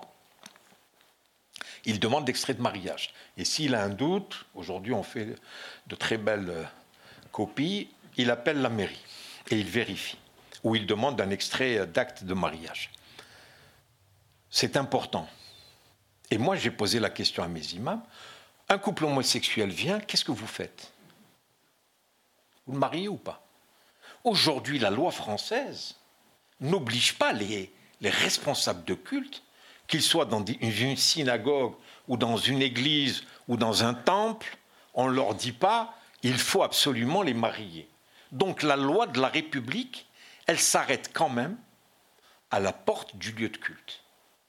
Donc moi, je considère aujourd'hui qu'il y a l'existence du mariage homosexuel, même si dans mes livres sacrés, dans le Coran, il ne peut pas y avoir de mariage entre deux personnes du même sexe, parce que les versets sont clairs, c'est un homme, une femme qui se marient pour fonder une famille et pour, euh, avoir des enfants. C'est euh, les trois, les trois euh, religions monothéistes, c'est ce qu'ils prévoient. Mais ça s'arrête là. Donc je dis aujourd'hui que cette loi divine ne peut, ici en France, en aucun cas être au-dessus de la loi française. Je le dis, je pense avoir été très clair. Et la question de Ouma, franchement, monsieur, pour moi, n'existe pas. Je suis citoyen au même titre que vous. Chacun a ça. Je peux être franc-maçon, je peux être dans un parti politique, je peux être là où je veux, mais en tout état de cause, je suis français. Alors, concernant le djihad spirituel, vous avez touché du doigt quelque chose d'essentiel. Parce qu'effectivement, les musulmans, l'islam de manière générale, lorsque vous allez sur, euh, sur Internet, allez chercher des textes de Qutb ou de Ibn Taymiyyah. Ils ont été traduits en français et vous les trouvez gratuitement sur tous les moteurs de recherche possibles et imaginables. Allez chercher un texte de Mohamed Abdou,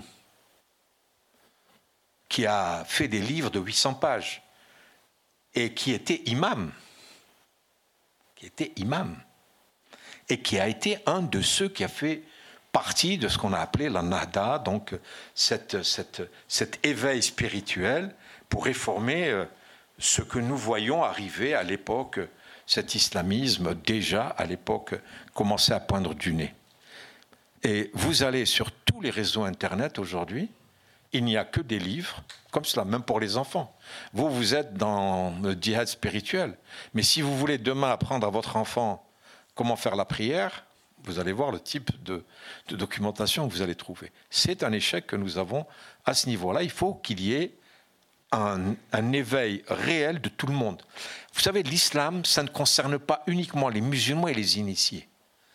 Moi, pour moi, c'est une question extrêmement importante. Et ce que je reproche aujourd'hui au pouvoir public, toute tendance, c'est que le dossier de l'islam, il le traite comme euh, le dossier des Gilets jaunes, comme euh, le dossier de n'importe quelle, même question importante. L'islam est une, euh, est une question aujourd'hui parce que nous sommes tous concernés.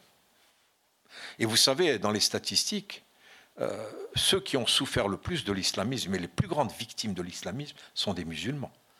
Les massacres qui ont été perpétrés contre les musulmans sont extrêmement nombreux. Donc voilà, je crois avoir répondu à...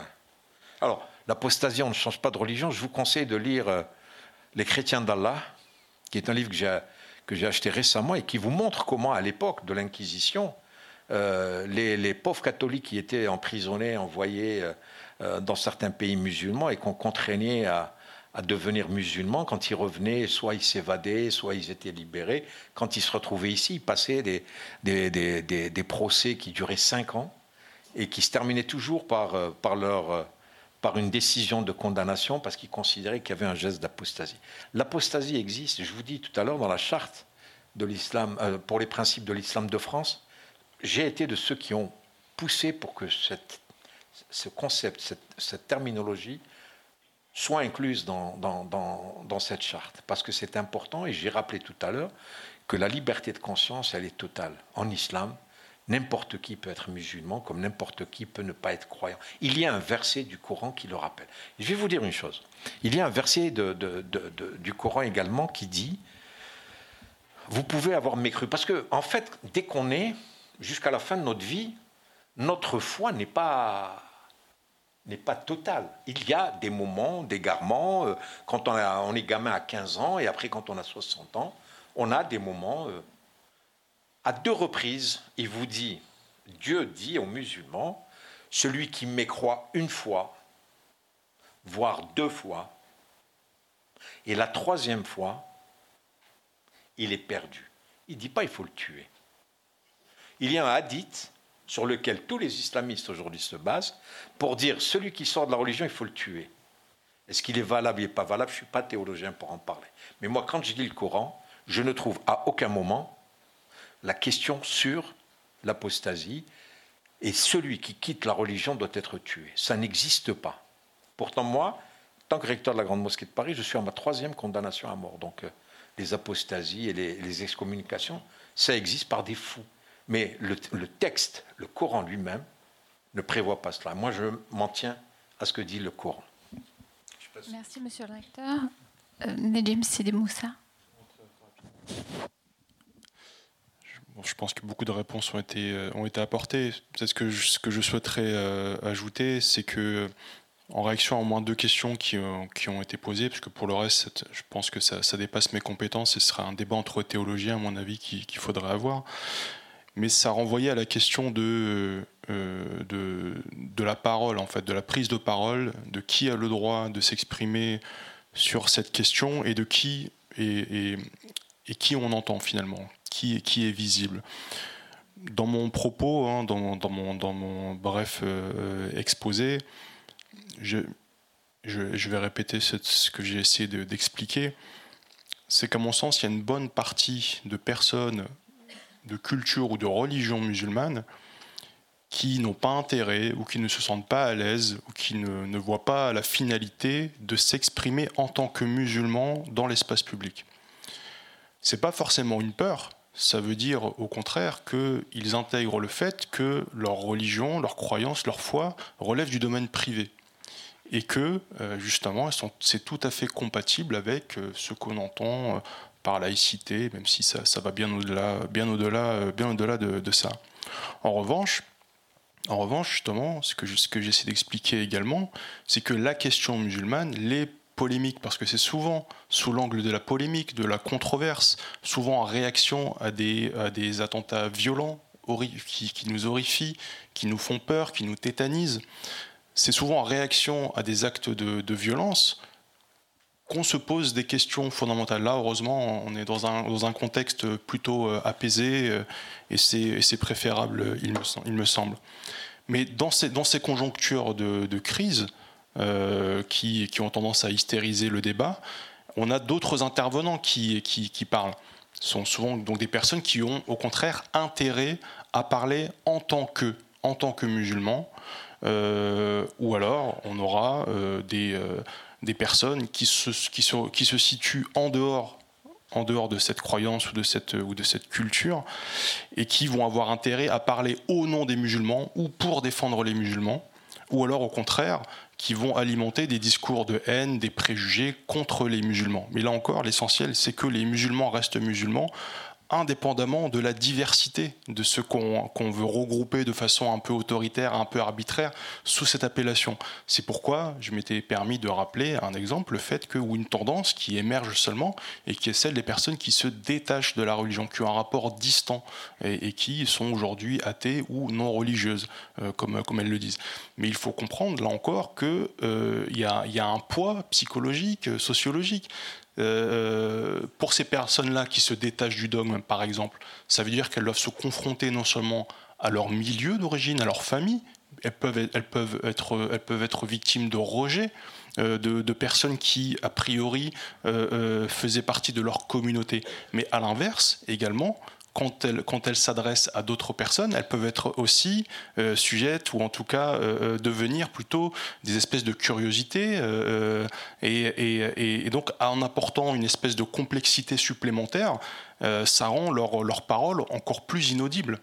Et, également, alors je, reviens un peu à ce que vous disiez tout à l'heure, des personnes qui peuvent avoir, qui peuvent se réclamer de l'islam et avoir un, discours tout à fait sensé, rationnel, posé ou rassurant, là encore, ça ne fait pas des bons clients pour les médias aujourd'hui. Dans l'économie médiatique d'aujourd'hui, on a besoin de buzz, de clash, de tweets, et donc ce sont des, euh, on a besoin d'appels à la guerre. Quand tout à l'heure je faisais référence à des personnes qui brandissent la, la menace de la guerre civile, en fait, on est en train de se préparer à cela, et donc il faut des positions tranchantes trancher. La, nuance, la nuance, elle a quasiment plus de plus d'espace en réalité dans, mais dans, dans, cette, dans ce champ politico-médiatique. Je ne dis pas que dans, dans ce genre de, de, de, dispositif, on peut discuter, on peut prendre un peu le temps de s'écouter, de se comprendre, du moins d'essayer de faire l'effort de, de, comprendre ce que l'autre a à dire, indépendamment de, nos différences et de nos convictions. Mais aujourd'hui, force est de constater que euh, c'est compliqué pour des personnes encore de culture ou de, confession musulmane qui auraient un autre point de vue que celui qu'on attend a priori de se faire comprendre et de se faire entendre. Et je rappelle encore un élément. Quand on parle des, euh, des musulmans en France, de l'islam en France ou de l'islam de France, j'indiquais encore que ce sont des personnes qui, dans leur trajectoire personnelle pour l'écrasante majorité, ont un rapport avec le prolétariat immigré et avec les conquêtes coloniales ça veut dire que ce sont des personnes qui ont été en situation subalterne dans cette société, dans l'histoire de ce pays. Et, euh, donc, arriver dans des espaces, dans des cercles où on est coopté, reconnu en tant qu'interlocuteur valable, ça prend du temps, ça peut prendre du temps, et il y a une sélection qui peut être arbitraire, qu'on peut discuter, on peut revenir dessus, etc. Mais euh, la parole n'est pas complètement libre dans cette société, même si la liberté d'expression en est un des principes euh, fondamentaux. C'est important, à mon avis, de, le rappeler. Merci. D'autres euh, interventions? Alors, monsieur? Bonjour. Euh, j'ai un milliard de choses à vous demander, donc je vais essayer de faire bref. Et pour, oui. Et pour, euh, pour résumer le fait, je vais me présenter succinctement. Je suis, et je vais être, mes questions vont être très terre à terre. On va quitter un peu les sphères je suis euh, professeur euh, d'histoire, géographie, éducation civique euh, et morale en REP, dans les quartiers nord d'Amiens. Je vous ai fait peur. Là. Et j'ai. Plusieurs choses me viennent à l'esprit. La première chose, je le suis depuis 20 ans. Je suis confronté à l'enseignement du fait religieux avec les élèves. Et sur 20 ans, ce qui a changé dans les quartiers d'Amiens, mais comme partout en France, c'est que jusque dans les années 2000, euh, on avait affaire en fait à un gros bloc de musulmans maghrébins. Quelque part, relativement facile, entre guillemets, à gérer. Puis, plusieurs choses se sont télescopées. La première, euh, l'irruption, l'invasion des réseaux sociaux, c'est-à-dire euh, d'autres médias à la disposition des élèves et des parents d'élèves. Et la seconde, j'ai maintenant 67 nationalités. J'ai quasiment toute la brochette de représentation des islams à travers le monde avec des visions extrêmement différentes entre un islam, par exemple, très dur par des élèves pakistanais ou bengalais, des islams en pantoufles, comme j'ai coutume de dire, sans, que ce soit péjoratif, euh, pour euh, les élèves issus des républiques islamiques d'Asie centrale. Euh, nous avons, ça y est, nous avons nos premiers Ouïghours qui sont arrivés. Et donc, nous, nous sommes confrontés, les enseignants, pour la plupart, c'est pas trop mon cas parce que je suis issu, euh, je suis d'origine libanaise. Euh, j'ai une certaine euh, vis-à-vis des élèves une certaine légitimité, mais je pense à mes collègues qui sont issus, qui sont franco-français, pour faire très simple. nous n'avons pas, et là c'est vraiment une question, c'est quelque chose qui nous servirait beaucoup, me semble-t-il.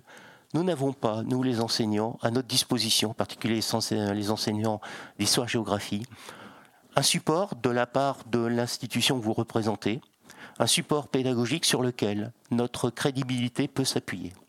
Les manuels d'histoire-géographie sur le fait musulman ne consacrent théoriquement que trois heures. Dans les quartiers euh, dits sensibles, je doute que mes collègues l'enseignent en trois heures. C'est un moment passionnant avec les élèves, c'est la première vraie confrontation qu'ils ont avec leur culture, et euh, malheureusement, nous sommes maintenant systématiquement en but d'élèves qui nous retirent notre légitimité en disant ce que vous dites n'est pas vrai. L'imam, autoproclamé ou pas, peu importe, dit le contraire. Et donc nous n'avons pas une voix officielle en disant voilà, je peux aller par exemple sur le site de la grande mosquée et à partir de là, j'ai une voix officielle, légitime, qui vient appuyer mon propos. L'autre chose aussi, c'est euh, pareil, c'est une expérience euh, que mon invité a vécue avec moi. Nous avons animé une conférence pour la rentrée avec des, collègues euh, de REPLUS sur la laïcité.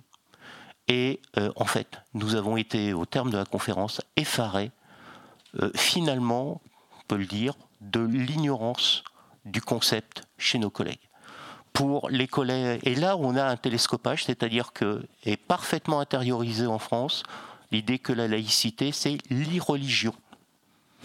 Et puis ma dernière question, c'est euh, comment faire pour que ben, finalement la laïcité soit réellement inclusive et non pas exclusive. C'est le sens de ma question.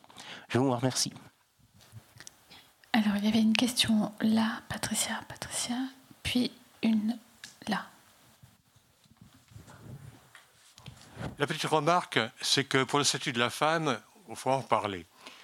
Et qu'effectivement, ce sont les musulmans qui sont les principales victimes des islamistes. Ma question sera que devrons-nous et que pouvons-nous faire? Alors je m'explique. La franc-maçonnerie est née dans un désir de faire travailler ensemble des gens de religion chrétienne d'abord, ensuite juive, à un moment où c'était relativement dangereux de travailler ensemble. C'était bien avant l'affaire Calas et l'affaire du chevalier de la barre. C'était euh, peu de temps après la, révocation de Lydie de Lente. Ce rôle est de faire travailler donc des catholiques, des protestants, des juifs. Et maintenant, nous sommes dans une situation telle qu'il faut aussi nous ouvrir aux musulmans, malgré les textes fondateurs d'Anderson et de Ramsay, qui sont extrêmement critiques à leur égard. Alors que devons-nous faire? Des réunions comme celle-ci, mais nous sommes très peu nombreux. c'est probablement au niveau des obédiences qu'une unicité devrait se faire pour permettre de laisser davantage de place euh, à nos concitoyens, qu'ils soient musulmans ou non. Oui, bonjour. J'aurais voulu avoir vos, vos, commentaires, vos observations sur euh, la, question suivante, euh, ou la, la, remarque suivante. J'ai beaucoup apprécié la manière dont vous mettiez en lumière le fait que les questions qui nous sont posées aujourd'hui, finalement, interrogent davantage la France elle-même que l'islam ou les musulmans. Euh, et je ne peux pas m'empêcher de penser que ce que nous vivons depuis une trentaine d'années, c'est-à-dire cette poussée de l'islamisme au niveau mondial, euh, qui, vient percuter notre pays comme d'autres, euh, se déroule et s'est déroulé dans une période où la France a précisément cessé de croire en son modèle, en son modèle intégrateur, en l'idée qu'il y avait une citoyenneté républicaine qui faisait fi euh, des appartenances religieuses, ethniques, etc., etc. Et que ça s'inscrivait dans un contexte général, je vais être un peu brutal dans mon expression, mais d'américanisation de l'ensemble de l'Occident avec un modèle multiculturaliste qui s'imposait, d'abord qui s'imposait dans les faits, et qui en plus euh, avait euh, conquis les esprits et qui, euh, notamment au sein des élites françaises, médiatiques, politiques, universitaires, euh, avait considérablement avancé ses pions. Et que donc ce, double mouvement que nous voyons s'opérer depuis une trentaine d'années, c'est-à-dire une poussée de l'islamisme qui, j'aime beaucoup votre image, qui veut séparer, hein, qui veut séparer la communauté musulmane, si on veut bien la considérer comme ça, du reste de la société, vient euh, précisément s'inscrire dans un contexte où, en effet, le multiculturalisme l'y encourage. Et que donc, euh, si la France, si la République française consentait à avoir encore foi en son modèle intégrateur, elle aurait la capacité de résister davantage euh, à cette offensive. Donc je voulais avoir un peu votre lecture euh, à tous les deux parce que je pense que c'est en effet en mesure, elle serait pour le coup en mesure de résister à ces pulsions identitaires. Merci à vous. D'autres. Euh, alors, il y, a des personnes qui n'ont pas encore pris la parole. Donc, Madame là-bas. oui. J'aimerais avoir votre point de vue sur le terme de l'islamophobie terme qui m'a beaucoup posé de problèmes à un moment donné, et qui a été bien évidemment euh, posé par euh, Elisabeth Badinter. Donc j'aimerais avoir votre regard sur ce terme-là, sa provenance, son, sa dimension politique et ce qu'elle inclut euh, dans notre société, de part et d'autre, c'est-à-dire de la part des, des citoyens, de quelque origine qu'ils soient. Et c'est jusqu'où pouvons-nous aller euh, de ce point de vue-là au niveau politique. Enfin, j'ai une deuxième euh, question, réflexion, qui là se pose sur la question euh, politique, c'est-à-dire, je ne suis pas tout à fait d'accord sur le fait que les 30 dernières années n'étaient pas vis-à-vis de l'islam n'avait pas des vertus intégratives. J'étais moi-même éducatrice de rue, donc je travaillais dans les quartiers difficiles.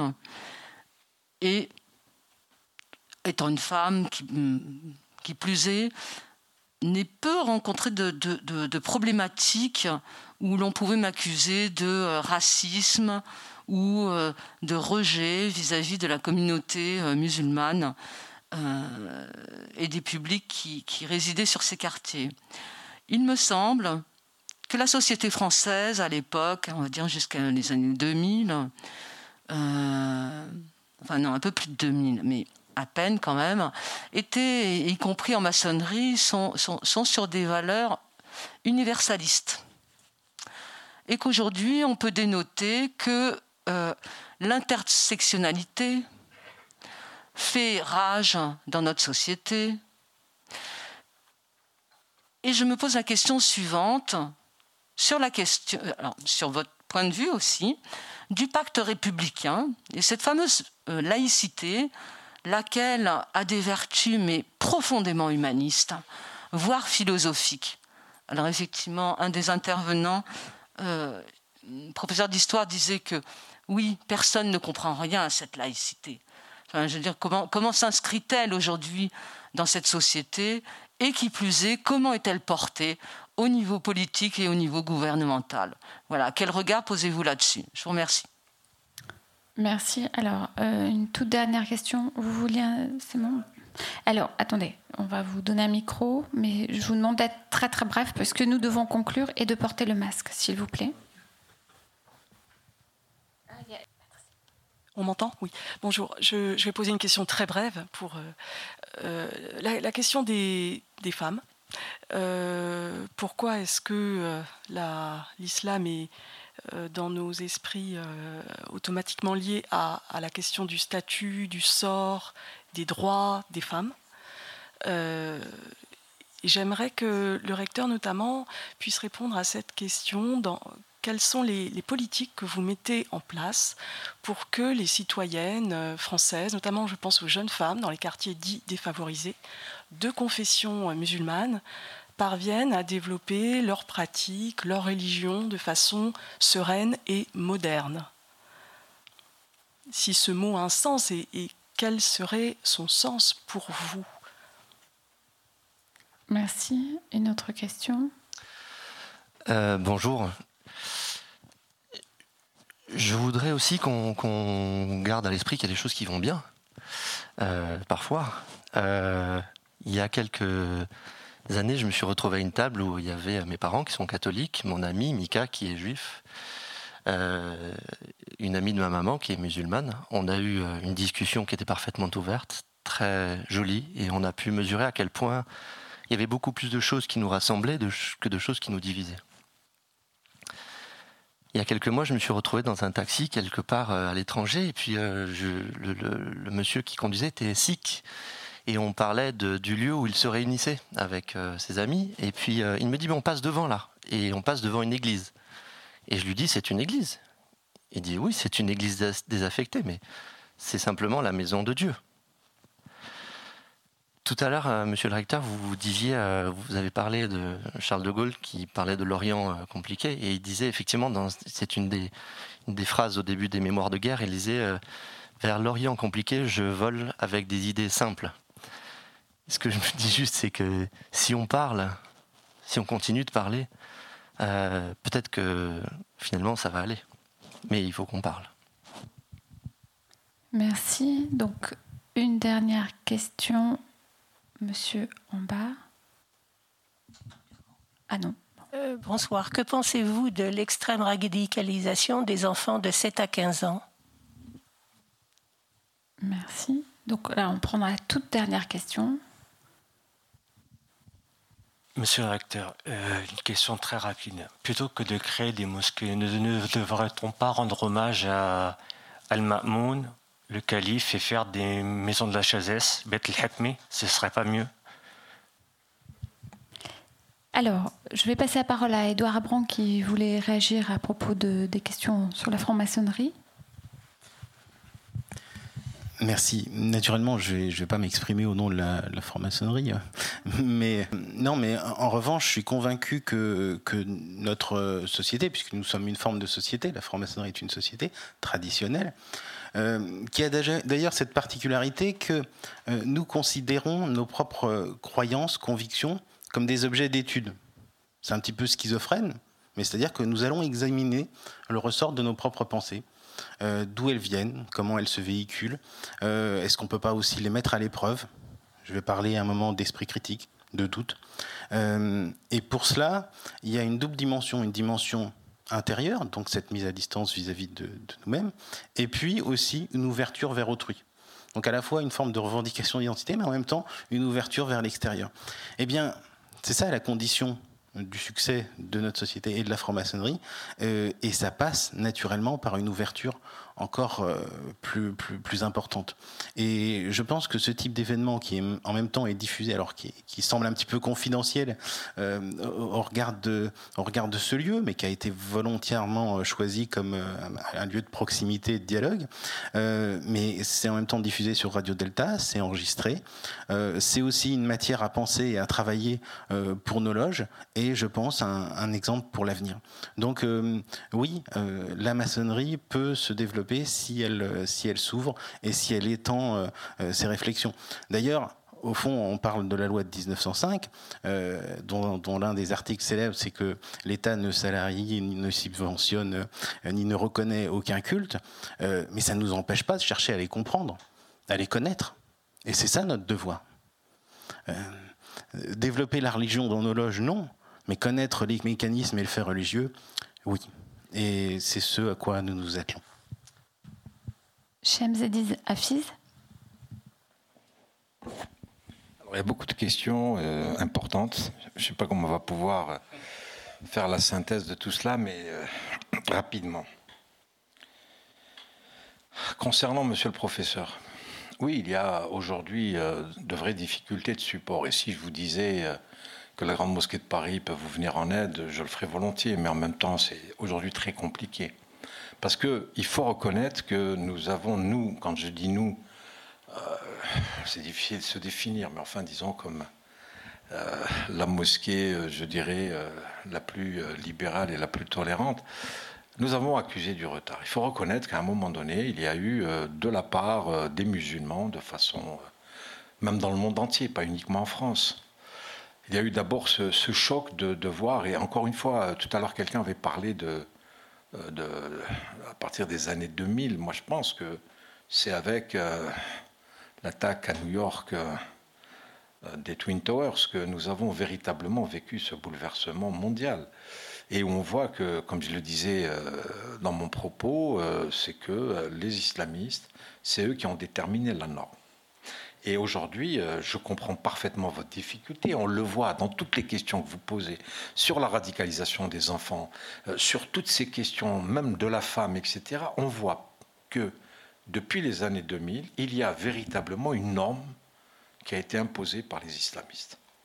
Aujourd'hui, lorsqu'on parle, nous, en tant que musulmans, on est euh, des faux dévots, on est, on est voilà, des, des hypocrites, on est on est à la solde des pouvoirs publics, etc. etc. Donc c'est compliqué. Il faut du temps. Moi, je pense qu'on est dans des questions qu'on ne peut pas comme ça, du jour au lendemain, quand on parle de l'islam de France. Moi, j'y crois. Ce n'est pas un slogan. Il faut effectivement que se constitue l'islam de France. Mais pour cela, il y a des fondamentaux. Quand, par exemple, on parle des imams, Là où vous avez besoin d'une vraie référence, ce n'est pas la mosquée de Paris ou autre obédience, c'est qu'il faut qu'il y ait un consensus déjà entre musulmans. Nous avons d'énormes difficultés à créer le Conseil national des imams. Pourquoi? Parce que on est dans une vraie confrontation à l'intérieur même de nos organisations. Quand vous voyez la charte des principes pour l'islam de France, nous sommes huit fédérations à l'intérieur qui composent le Conseil français du culte musulman. Trois fédérations n'ont pas signé. Cinq ont signé. Il y en a qui, franchement, l'ont signé à, à contre-coeur. Ce sont des questions qu'on pose en disant que ce n'est pas un bloc homogène, l'islam, les musulmans. Parce que, et ce que disait euh, euh, M. Sidi Moussa, c'est qu'effectivement, aujourd'hui, on fait un amalgame de tout. À partir du moment où je porte un prénom à consonance musulmane, je suis musulman. Le petit voyou qui attaque euh, une vieille dame dans le métro, à partir du moment où il a la typologie d'un maghrébin, c'est un musulman, c'est l'islam qui a attaqué cette pauvre dame. Voilà à quoi on est aujourd'hui entraîné dans ce type d'amalgame, dans ces raccourcis, etc. Mais moi, je peux vous dire aujourd'hui qu'il faut absolument que nous nous unissions tous, parce que c'est une guerre totale qui nous est menée. Je vous dis, vous allez sur Internet, vous voulez des supports, vous les trouverez sur Internet. Vous-même, vous avez expliqué que, auparavant, vous êtes un professeur expérimenté, que vous disiez vous-même qu'il n'y avait pas de problème auparavant. Moi, je me rappelle que dans les années 60, au Resto U, manger halal ne posait de problème à personne. on faisait en sorte pour que l'étudiant musulman, lorsqu'il y a du porc, lorsqu'il y a de la viande, il a toujours un produit de substitution. Toujours, toujours, toujours. Aujourd'hui, mais voyons la laïcité. Mais qu'est-ce qui se passe? Comment lui, il veut manger euh, euh, de la salade au lieu de manger du porc? Voilà à quoi on, en est arrivé. Et aujourd'hui, moi, ça fait à peine 20 mois que je suis à la tête de la Grande Mosquée de Paris, en plus avec la, la, pandémie. Mais je suis en train de travailler sur des livres de pédagogie. Je suis en train de travailler sur des bandes dessinées. On est en train de terminer la diffusion de bandes dessinées qui commenceront à partir du mois de février à être publiées pour effectivement montrer, donner aux musulmans, aux jeunes musulmans, la possibilité de comprendre leur religion. Il faut que vous sachiez une chose. Le musulman en France ne connaît pas sa religion. Ça peut vous choquer. Mais moi, je prends toujours euh, trois exemples. Enfin, un exemple avec euh, trois petits garçons, un juif, un catholique et un musulman. Le catholique, dès qu'il naît, on va le baptiser, il va s'appeler euh, Guillaume. Allez, euh, mon directeur de communication est là, il s'appelle Guillaume, je vais le prendre en exemple. On va le baptiser, il va faire sa communion, il va faire son catéchisme. C'est vrai qu'aujourd'hui, les églises se vident, mais il y a, dans l'éducation de l'enfant, toute une culture religieuse catholique qu'il va vivre sans s'en rendre compte. D'accord? Le juif, il va s'appeler Moïse, Moshe, peu importe. Là également, circoncision trois jours ou sept jours après, et il fait à 13 ans sa bar mitzvah. C'est-à-dire qu'il a appris de l'hébreu, il a appris les fondamentaux de la religion hébraïque. Le musulman, il est né, on l'appelle Mohamed. Allez, c'est le prophète, le nom du prophète, c'est bien. Mais après, c'est fini. Où c'est qu'il va apprendre sa religion? On est dans un État laïque, on est dans une école républicaine. Où c'est qu'il va apprendre l'arabe? Parce qu'il y a des politiques qui disent oui, mais attention, l'arabe c'est une langue prosélyte. Attention, l'anglais oui, mais pas l'arabe.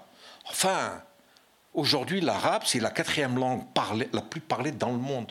Au contraire, c'est une richesse. Moi, c'est ce que je dis en permanence. Laissez les, les gamins apprendre l'arabe. Pourquoi? Parce que moi aussi, j'ai des intentions. Demain, si je veux former des... J'ai un institut de formation d'imams.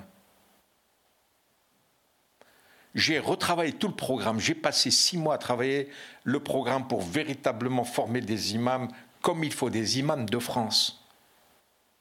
Mais ils n'ont aucun statut.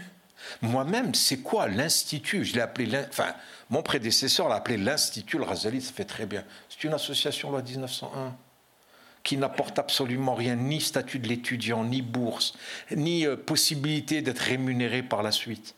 Donc il faut réfléchir à un statut de l'imam. Aujourd'hui, l'imam dans la religion musulmane, tout à l'heure quelqu'un m'avait appelé monsieur l'imam, l'imam c'est celui qui conduit la prière. En arabe, je parle à un arabisant, c'est celui qui est au devant. C'est sa seule autorité. C'est que pendant la prière, nous suivons, nous qui sommes derrière lui, la prière qu'il va faire. Point.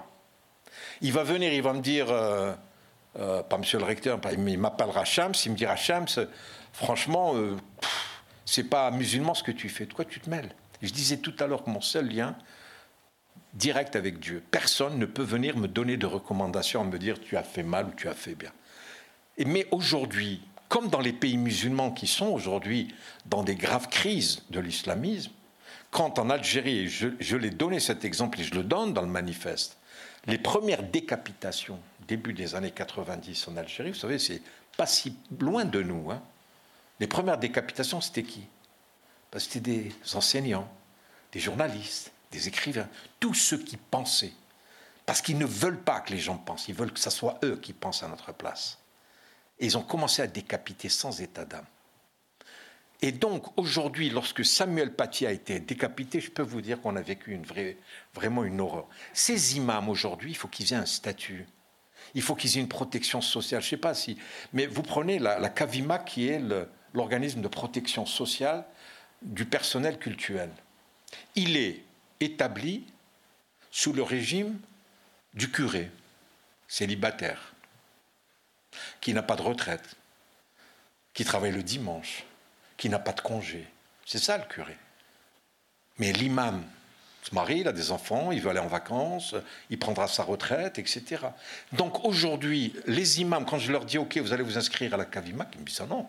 Nous, on veut être dans, dans le système euh, de sécurité sociale classique. Regardez les difficultés qu'il y a. Et puis l'imam, moi je le forme après où il va travailler.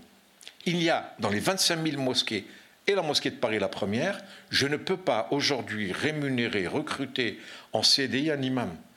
Au bas, euh, je dirais salaire, c'est-à-dire le SMIC, ça me fait 13 000, 13 oui, non, euh, oui c'est ça, 17 000 euros par an. Je ne peux pas les payer.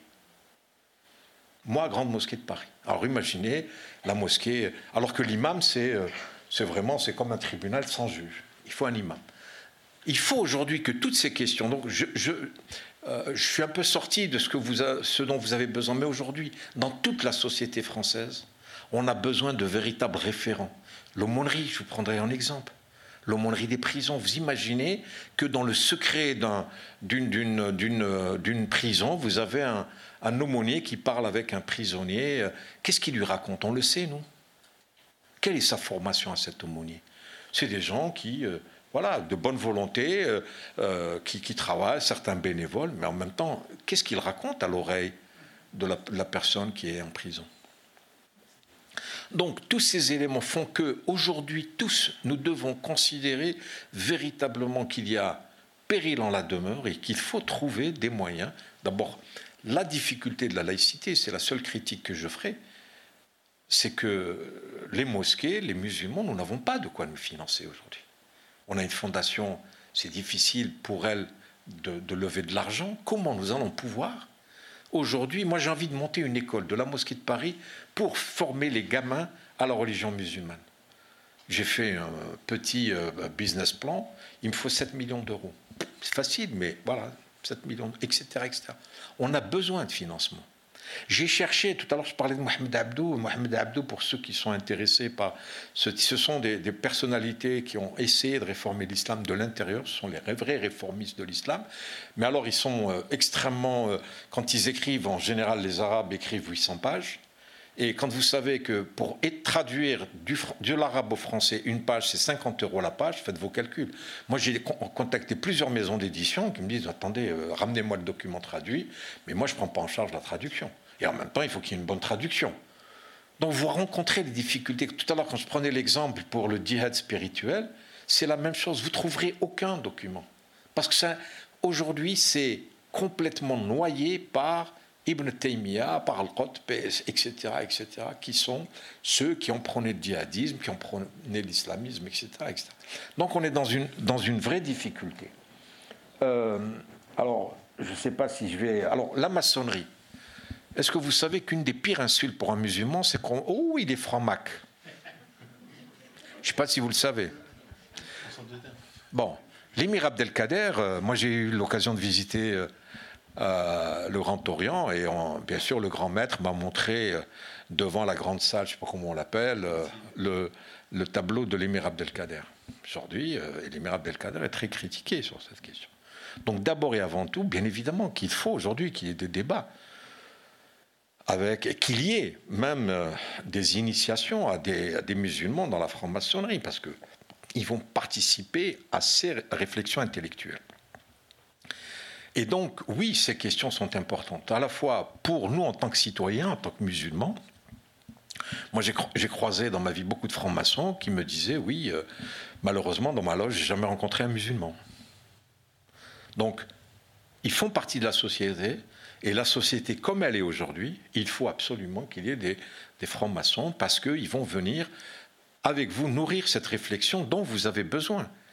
Et euh, comme on a dit à un moment donné, euh, quelqu'un avait dit que euh, votre, votre compagne et l'ami de votre mère que ça Il faut parler, bien évidemment. Tout à l'heure, quand j'avais cité Averroès, c'était sur la question de l'ignorance. Il faut qu'il y ait toutes ces questions qui soient abordées pour permettre effectivement à, ce que les gens se connaissent mieux en se disant en fait on, se ressemble beaucoup.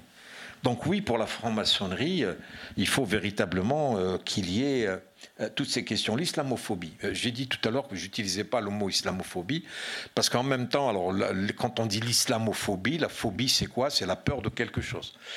Et en même temps, si vous voulez, les gens qui l'utilisent pour que nous évitions de critiquer l'islam. Et moi, je suis pour ceux qui disent que l'islam, comme toutes les religions, elle, a, elle peut être critiquée par n'importe qui. C'est vrai qu'il y a un problème d'expression. De, de, Moi, j'utilise l'expression acte anti-musulman. Pour le moment, euh, alors il y en a d'autres qui disent le racisme anti-musulman. On est à la recherche d'une terminologie parce que moi, je pense qu'il y a effectivement un travail pour protéger les musulmans parce qu'ils sont discriminés. Pas uniquement parce qu'ils sont musulmans mais parce qu'on disait tout à l'heure cette confusion entre le pratiquant et celui qui est de culture ou d'origine, ou parce qu'il porte le nom, etc. etc. Donc ça, c'est une, une vraie question. J'essaie d'aller vite pour répondre à, toutes ces questions. Alors, je sais pas, on m'avait parlé du statut de la femme. Ah oui, on m'avait interpellé pour, pour la femme. Alors, il faut qu'on soit d'accord sur une chose. Moi, je suis un féministe avéré. Je le reconnais, je le dis, je le déclare. Euh, toute mon éducation religieuse, euh, elle a été faite euh, par des femmes. Ma mère en premier lieu. Et donc, pour moi, la femme est importante. Je disais tout à l'heure, je prenais l'exemple de Khadija, et combien, combien de femmes, à l'époque déjà du prophète vivant, les femmes ont joué un rôle capital. Et par la suite, euh, on a considéré, je pense que là aussi on se ressemble beaucoup dans, toutes les religions, vous savez, la femme a toujours été un peu un être qu'il fallait cacher. Je vous rappelle l'épître de Saint Paul qui dit sur la femme euh, rasez-lui la tête. Donc c'est pas uniquement l'islam qui a vécu ce, ce genre de, de, situation. Mais aujourd'hui, on me parle souvent des femmes imams. Je ne sais pas si c'était la question que vous voulez me poser, mais euh, c'est une question extrêmement sensible parce que nous n'avons aucune donnée historique et scientifique qui démontre que la femme, elle peut être imam, c'est-à-dire au devant, au moment de la prière, femme et homme. On le voit aussi que dans les autres traditions religieuses, c'est quand même très difficile, que ce soit chez les juifs ou les catholiques, euh, une femme prêtre ou une femme rabbin, c'est bon. Et euh, en même temps, moi, je considère que euh, les femmes doivent absolument, au-delà de la salle de prière, doivent jouer un rôle important, même dans, la, dans une meilleure connaissance de l'islam. Et il y a beaucoup de femmes qui font déjà ce travail, qui écrivent, qui, euh, qui s'impliquent dans la question de l'islam. On peut citer plusieurs femmes, et puis il y a l'imam Kaina Behloul qui a, qui a, fait un livre récemment, qui, qui s'implique beaucoup. Euh, et moi, avec qui j'ai eu des discussions lui disant qu'il faut que tu viennes à la mosquée, non pas pour conduire la prière, mais au moins déjà pour parler, pour échanger, et avec le temps, les choses se feront. Mais euh, en même temps, vous savez, on n'est pas une église. Moi, je ne suis pas le chef d'une église. Il n'y a pas de clergé en islam.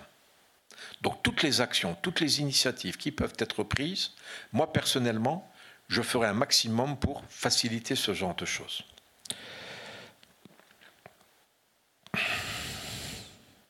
Alors la radicalisation, j'en ai brièvement parlé euh, euh, aujourd'hui, comme je vous disais, euh, et, je reviens à votre exemple à vous. C'est vraiment votre question et vos explications que vous avez données montrent bien qu'aujourd'hui, à l'école, il est très difficile de parler de, ces questions. Le fait religieux, nous voyons comment ça se passe. Et ça, c'est cette norme qui est en train d'être imposée par les islamistes et qu'il faut aujourd'hui essayer de combattre, tous comme nous sommes. Et moi, je serais ravi qu'un jour, euh, vous puissiez, euh, moi, en tout état de cause, je vous aiderai à faire un, matériau euh, de livres ou de fascicules, etc., pour vous aider à avoir une légitimité en parlant de ça. Moi, je le ferai avec, avec plaisir, parce que c'est nécessaire, mais en même temps, je crois que le temps est long, il faut le prendre. C'est un combat qui va se mener et qui va être gagné, parce que moi, je suis persuadé que nous allons gagner, mais il faut que d'abord il y ait une prise de conscience des politiques, qu'ils arrêtent. Vous savez, je dis une chose euh, et, que je reprends dans mon manifeste. Négocier avec un islamiste, vous le faites toujours à votre détriment. Toujours, toujours, toujours. Nous avons vu les exemples. Regardez en Égypte, regardez en Tunisie. Uniquement dans les pays musulmans, à partir du moment où les, islamistes, on parce qu'ils n'ont pas un regard bienveillants à l'égard de la société dans laquelle ils vivent. Eux, c'est la laideur. c'est euh, la haine, c'est l'autorité, je vous impose. Et ça, ça ne peut pas se faire, ça ne peut pas exister. Euh, Al-Mamoun. Vous savez que quand été installé recteur de la Grande Mosquée de Paris, mon premier acte, j'ai créé le Conseil supérieur des sciences et de la culture. Alors, je suis loin des maisons de la sagesse. Alors, pour ceux qui connaissent pas le Mamoun, à l'époque, il était calife et c'est lui qui, à Bagdad, a créé la première maison de la sagesse et qui était, euh, je dirais, le lieu de, des débats intellectuels euh, de très, très, très haut niveau. Alors, j'essaie de le faire. Euh, je disais, je parlais tout à l'heure avec le professeur Sidi Moussa en lui disant que j'ai commencé à, moi, à, faire en sorte que il y ait des conférenciers qui viennent, qu'il y ait des débats. Euh, vraiment, euh, j'ai abordé des sujets souvent tabous euh, qui m'ont valu des critiques, mais encore une fois, peu importe l'essentiel, c'est qu'on échange. Et que la Grande Mosquée de Paris, vous savez, c'est ce que j'ai dit au Bernardin, c'est ce que j'ai dit à l'Institut Monde Arabe, c'est ce que j'ai dit à, à l'école, à l'Institut catholique de Paris. Je leur ai dit, on est un vol d'oiseau à 200 mètres. Moi, j'aimerais être avec vous dans ces débats intellectuels et dans, ces, échanges. Et aujourd'hui, malheureusement, la pandémie a fait que je n'ai pu faire que trois euh, conférences, mais moi, je suis content d'avoir euh, invité euh, Henri Tessier, je ne sais pas si vous connaissez, le cardinal d'Alger, Henri Tessier, qui est mort trois semaines plus tard et qui m'a donné une vraie leçon d'humanité. Et voilà le, but, bien évidemment. Et je disais que un musulman qui se charge uniquement de l'exercice de sa foi, il est unijambiste.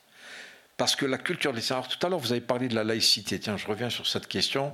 Vous avez dit que c'est une création en catholique. Vous savez, les plus grandes avancées scientifiques des musulmans,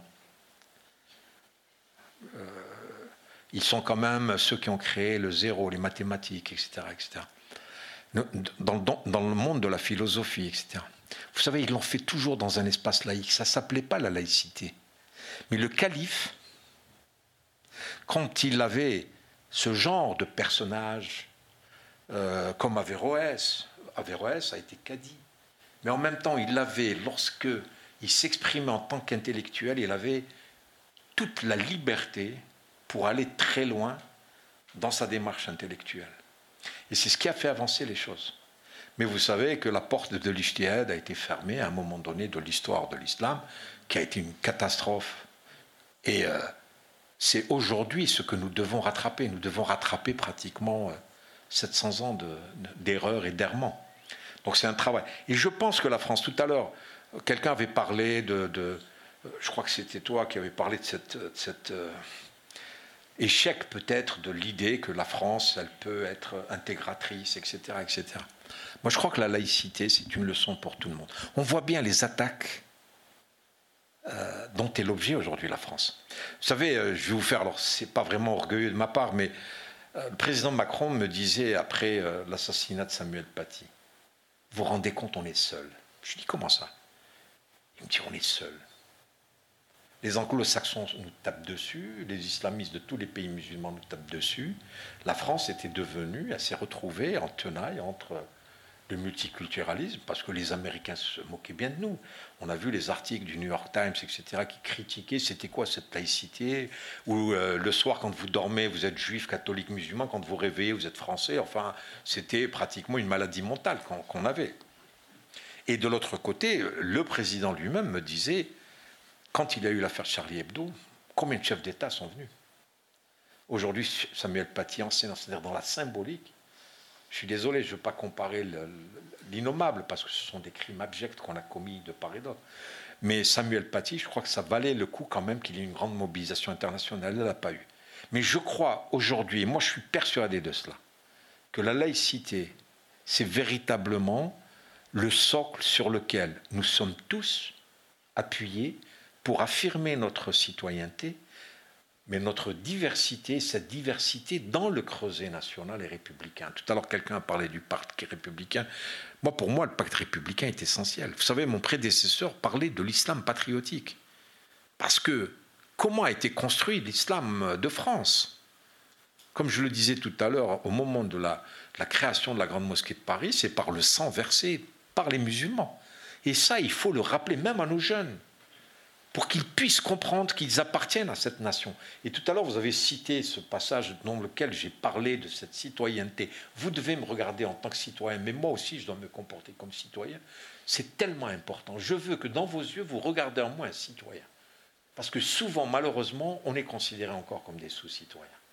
Parce que, en même temps, et regardez ce qui se passe le 11 septembre, ce qui s'est passé aujourd'hui, vous savez, les Afghans, euh, ils sont euh, des sunnites musulmans.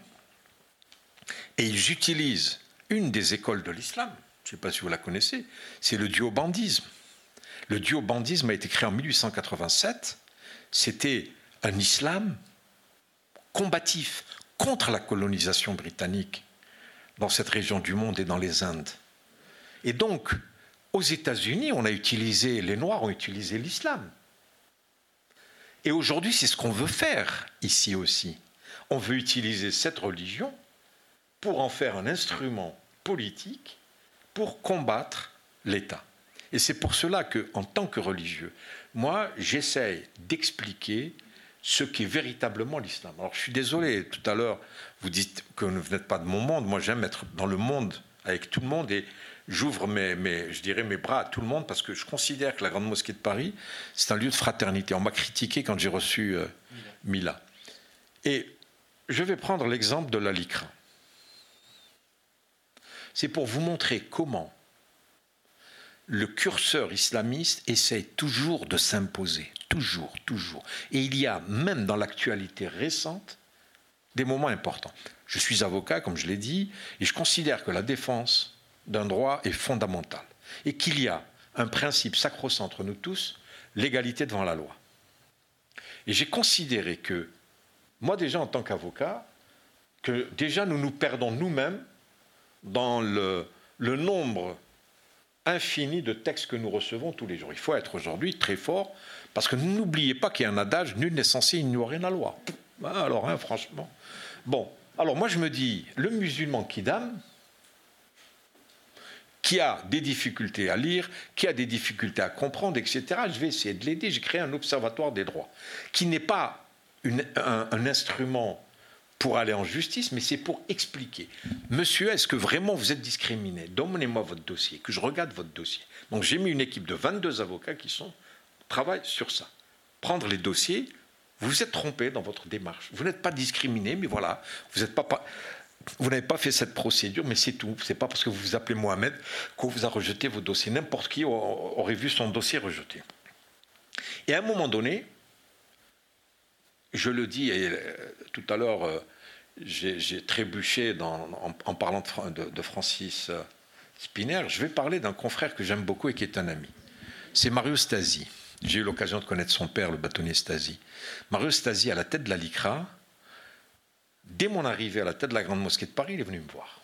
Et on a dit, il m'a dit, il faut qu'on travaille ensemble. On a essayé de, pendant des mois et des mois, parce qu'on sait que c'est compliqué.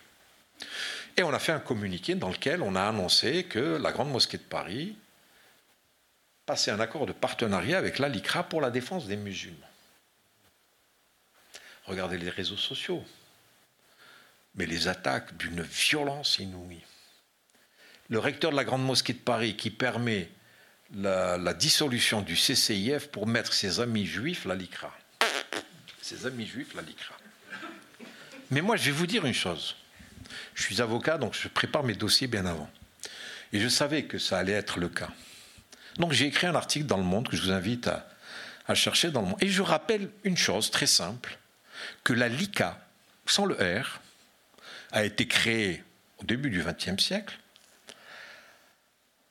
et que c'était à la suite des pogroms qui ont été commis contre les juifs que la LICA, la Ligue internationale de lutte contre l'antisémitisme, a été mise en place mais que tout de suite après, elle a été créée, je crois, en 1920, quelques temps après, on voit à Oran, dans l'ouest algérien, la Lika qui commence à défendre des musulmans.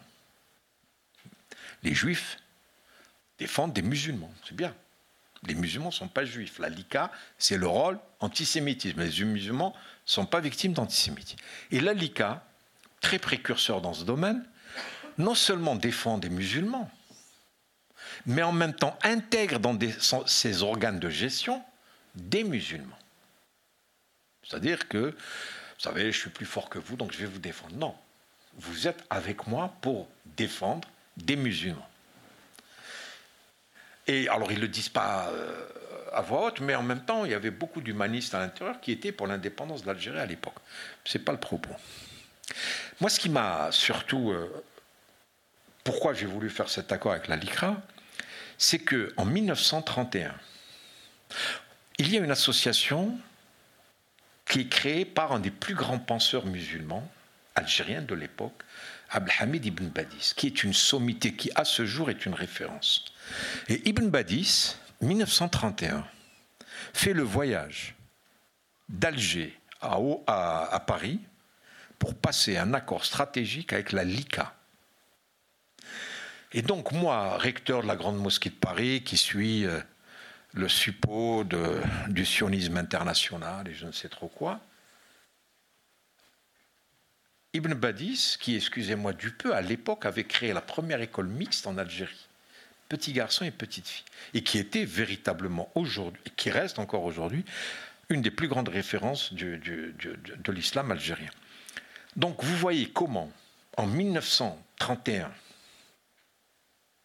personne ne trouve aberrant que le chef d'une communauté religieuse musulmane vienne à Paris passer un accord avec la LICA, et que moi, recteur de la Grande Mosquée de Paris, je signe un partenariat. Je suis désolé, mais la LICRA est une association laïque. Elle n'est pas juive. C'est une association laïque qui lutte contre l'antisémitisme et contre le racisme. Eh bien, cette association, on m'a reproché, c'est également l'effet de la victimisation. Il faut que les musulmans restent victimes. Il faut, il faut qu'ils soient défendus par des musulmans, c'est CIF, mais pas par des vrais professionnels. Et je leur ai mis sous le nez le rapport de la, de la LICRA de 2020 et on voit le nombre de musulmans qui sont défendus. C'est-à-dire c'est pas, ils n'attendaient pas le recteur de la Grande Mosquée de Paris, la LICRA, pour aller défendre les musulmans. Donc voilà comment aujourd'hui on essaie de discréditer des actions qui sont menées pour le bien collectif, mais qu'on toujours on essaie de trouver des, des, des attaques qui sont immondes pour essayer de discréditer quelqu'un. Euh, voilà, je suis désolé, j'ai accaparé le. Pardon. Hein. Merci. non, non, non, mais il a raison, parce que on me fait souvent la remarque, j'aime beaucoup parler, ce qui est vrai. Alors, je, propose à Nedjib Sidmoussa de réagir, de répondre aux questions, et puis ensuite, Édouard Abran euh, conclura. Très bien. Moi, je vais, euh, je vais rebondir alors sur ce qui, sur ce qui vient d'être dit sur, sur la LICA. Bon, ça fait partie des choses sur lesquelles je m'étais penché euh, quand j'avais fait mes recherches sur la, sur la lutte de libération nationale en Algérie. Rappeler peut-être aussi l'amitié qu'il y avait entre Bernard Lecache, donc, qui était aussi un ancien communiste, et Messali Hadj, qui était un des pionniers du, mouvement indépendantiste, et c'est vrai, quand on lit euh, Le droit de vivre, le journal de, de à l'époque, effectivement, il y a toute une campagne euh, qui, va être faite dans les années 30, qui aura une tournée qui va être euh, faite par Bernard Lecache dans le Maghreb. C'est extrêmement intéressant en termes d'échanges, de dialogue qui étaient possibles et qui ne l'est plus, ou alors dans des conditions extrêmement difficiles aujourd'hui. Et je pense que c'est c'est lié alors avec des préoccupations, enfin en tout cas ça, ça rejoint mes, préoccupations personnelles, pardon, ça rejoint en fait l'effondrement de ce qu'a pu être à un moment donné le communisme, l'effondrement aussi de ce qu'a pu être aussi la social-démocratie, qui ont quand même été des, vecteurs extrêmement importants de brassage ou d'intégration si vous voulez, mais sur un axe euh, d'émancipation sociale, de, dialogue, de formation. Euh, je pense qu'on subit aussi l'effondrement de ces deux grandes familles politiques en France et à, travers le monde. Euh, familles qui avaient des travers, attention. Hein, euh, simplement, ce qu'on peut regretter, c'est qu'elle n'ait pas été remplacée par quelque chose d'autre, par une autre espérance. Euh, et, dans le monde arabo-musulman en particulier, puisqu'il y a aussi eu hein, des partis communistes ou des, personnes qui se réclamaient de, des idéaux euh, socialistes, eh bien, d'une part, euh, l'échec ou la déception à l'égard des indépendances et aussi l'effondrement des modèles socialistes à, l'échelle internationale a aussi favorisé la croissance justement ou le développement des mouvements, des mouvements islamistes, c'est-à-dire qu'ils se sont à un moment donné présentés comme les porte-parole des défavorisés, mais ils les ont amenés vers une impasse vers une impasse meurtrière, violente et une très grande régression de, ces, sociétés et, j'espère qu'on en sortira. Alors pourquoi est-ce que je fais, ce petit développement hein, C'est parce que vous avez évoqué ça, c'est des questions qui, sont, qui me semblent importantes. C'est aussi pour faire un peu de publicité parce que tout à l'heure il y avait une question sur, euh, sur l'islamophobie. Je renvoie à un article que j'ai écrit pour Le droit de vivre sur l'islamophobie, donc l'année dernière, et aussi euh, un, article que j'ai écrit dans la revue Alarmée, où je, fais une espèce de généalogie du, terme islamophobie, euh, comment est-ce qu'il a été utilisé, pourquoi il s'est imposé, quel usage stratégique il en a été fait par, euh, par des associations, par, un, par d'un milieu associatif et militant, notamment dans les années 2000, où justement, en fait, sur le, comment dire, sur ce terreau de décomposition politique euh, en France et aussi d'éclatement de tensions et de rivalité dans le mouvement antiraciste euh, également, eh bien, euh, des personnes ont pu estimer que bah, les préoccupations de personnes musulmanes ou identifiées comme telles victimes de discrimination eh bien, n'étaient pas suffisamment prises en charge par les organisations traditionnelles antiracistes. Donc là encore, la question du ressentiment et de la frustration est extrêmement importante parce que si on laisse, si on laisse un terrain vierge, eh bien, on laisse la place à des personnes qui peuvent venir l'occuper, mais avec des intentions qui sont pour le moins, euh, pour le moins discutables. Euh, ah donc, euh, donc islamophobie, hein, je, le répète, je le rappelle, je sais que beaucoup de personnes ont, et je pense, et à juste titre, se sont méfiées de l'imposition, de la diffusion massive de ce terme, parce qu'elles comprenaient qu'il y, avait, qu'il y avait un amalgame, encore une fois, entre la question des discriminations ou du racisme anti-musulman, on l'appellera comme on veut, et d'un autre côté, euh, le fait d'empêcher la critique de la religion. Moi, je suis sur cet axe-là. Euh, en, revanche, en revanche, il est vrai que des personnes ont eu tendance à refuser aussi le mot islamophobie, mais pour dire, il n'y a pas de problème, il n'y a pas de discrimination. Ces gens-là se plaignent trop, on les entend un peu trop, donc on passe à autre chose. Donc là, là ça devient dangereux ça devient dangereux parce qu'il faut vraiment tenir, faut tenir tous les, tous les, tous les bouts du problème. Autrement, là encore, c'est l'indignation sélective, c'est la cécité euh, volontaire. Et en fait, on nourrit, on nourrit une frustration, une, une colère, euh, et qui peut prendre, qui peut prendre différentes formes. Euh, alors il y avait parmi les, parmi les questions qui ont été posées, je ne vais pas du tout répondre à toutes les questions, mais notamment une qui, qui me touche plus parce que euh, notamment au cours des derniers mois, j'ai été euh, professeur contractuel en histoire-géographie dans un collège hein, euh, en, banlieue parisienne, classé REP également. Donc j'ai aussi été confronté bah, à un milieu défavorisé, moi genre d'un milieu ouvrier. là c'est encore autre chose, c'était plus le sous-prolétariat et avec d'autres problématiques aussi, d'autres référents. Et il se trouve que, évidemment, à un moment donné, la question de la laïcité ou de la religion arrive dans le programme euh, à, plusieurs reprises dans l'année. Alors je tiens à préciser que je n'ai pas eu de difficulté particulière à aborder la question. Peut-être que M. Sidi Moussa peut se permettre dans une classe d'aborder certaines questions avec, euh, et d'amener des élèves vers aussi une réflexion, ce qui pose aussi certains problèmes, parce qu'on est associé parfois à une culture, à une religion qui n'est pas forcément la nôtre, mais je dirais que l'essentiel en un sens, c'est de former des, élèves, de leur transmettre des, connaissances.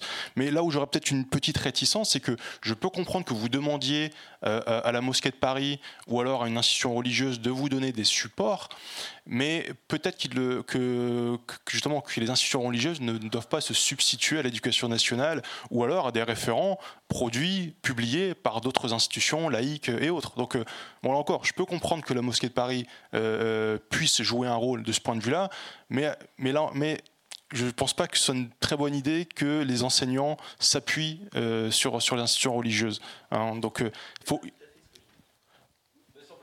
Bon, bon, bon, faudrait, faudrait, faudrait, faudrait prolonger la, discussion, mais je, je, je, suis ouvert à la discussion.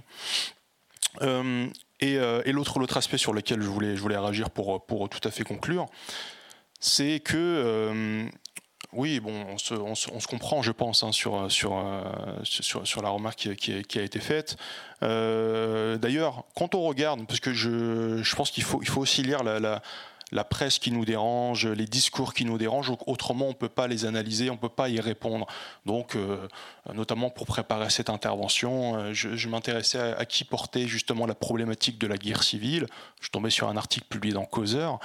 Euh, et, en fait, il y a, véritablement, quand vous lisez ou quand vous analysez ces discours, justement, qui, alimentent la peur, qui alimentent les préjugés, qui parlent de guerre civile, etc., il y a un discours profondément angoissé, mais c'est en fait un discours d'impuissance. D'ailleurs, le mot impuissance était utilisé très souvent dans le, texte publié dans, dans, dans Causeur.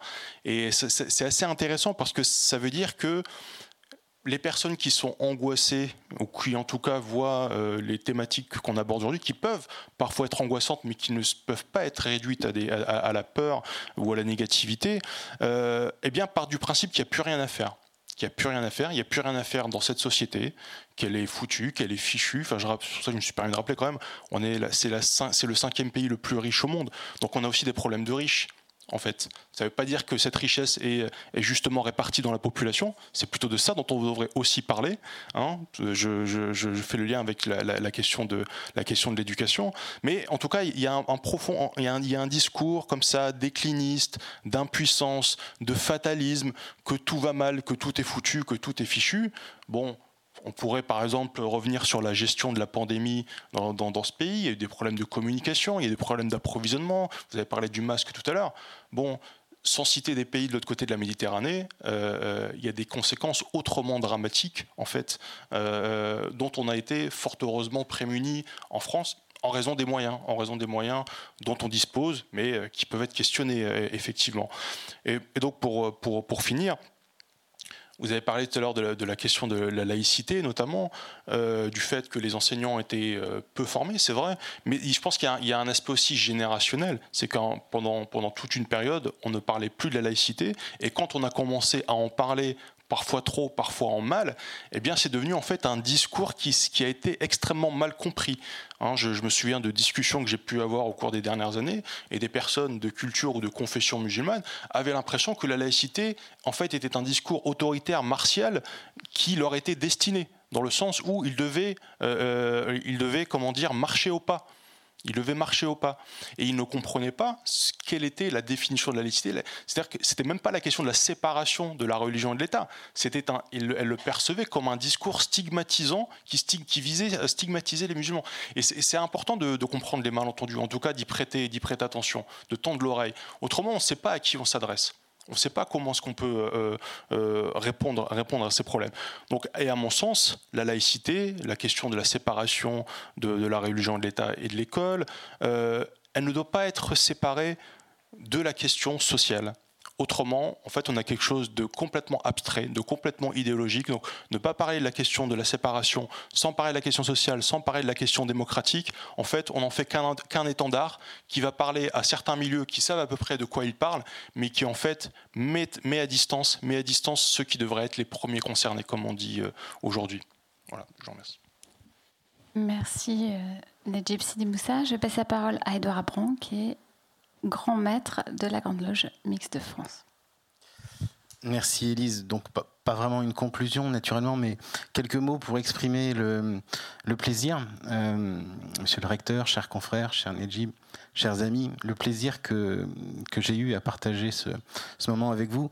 Et puis euh, c'est une manière, euh, il y avait un auteur, dont je vous dirai le nom dans quelques instants, qui parlait de l'ennuyeuse besogne de penser. Euh, eh bien, ne laissons à personne le, soin de penser pour nous, le soin de façonner, euh, notamment dans une perspective politique que vous évoquiez tout à l'heure, euh, qui ne nous a pas échappé, le soin de penser pour nous, le soin de façonner nos pensées comme on façonne des, vêtements, des baskets. eh bien, cet auteur, c'était Kant. Dans, son petit ouvrage sur qu'est-ce que l'Aufklärung, qu'est-ce que ce sont les Lumières. Eh bien, derrière tout cela, il y a toujours en tout cas au niveau de la Grande Loge Mixte de France, mais je sais que c'est quelque chose que nous partageons toutes et tous, ce souci euh, d'émancipation, d'émancipation de l'état de tutelle. C'est-à-dire que nous n'acceptons aucune autre autorité que celle que nous avons euh, légalement reconnue.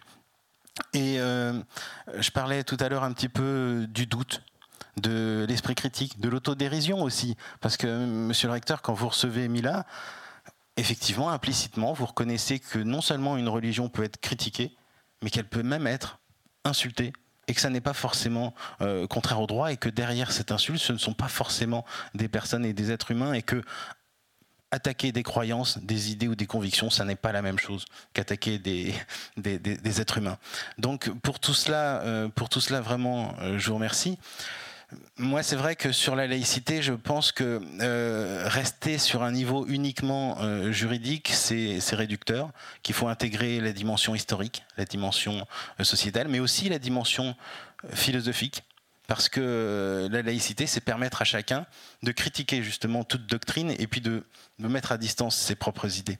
Donc, euh, ensemble, je crois que nous pourrons, euh, nous pourrons accéder. C'est aussi cet objectif-là, c'est un, véritable combat euh, à une connaissance critique, mais aussi idéale de notre passé, de notre présent, et que c'est seulement à cette condition que nous pourrons poser une action réfléchie ensemble dans le monde d'aujourd'hui. Je vous remercie toutes et tous. À très bientôt.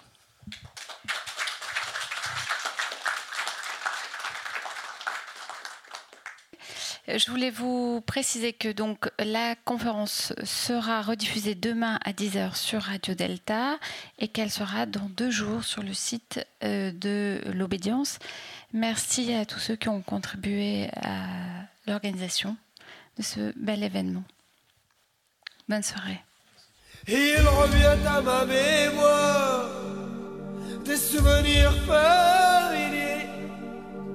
et il revient à ma mémoire des souvenirs familiers. Il revient à ma mémoire des souvenirs familiers. Je revois ma blouse noire lorsque j'étais écolier sur le chemin de l'école. Je chantais à pleine voix des romances sans parole, vieilles chansons d'autrefois. Douce France, cher pays de mon enfance, bercé de tant d'insouciance, je t'ai gardé dans mon cœur,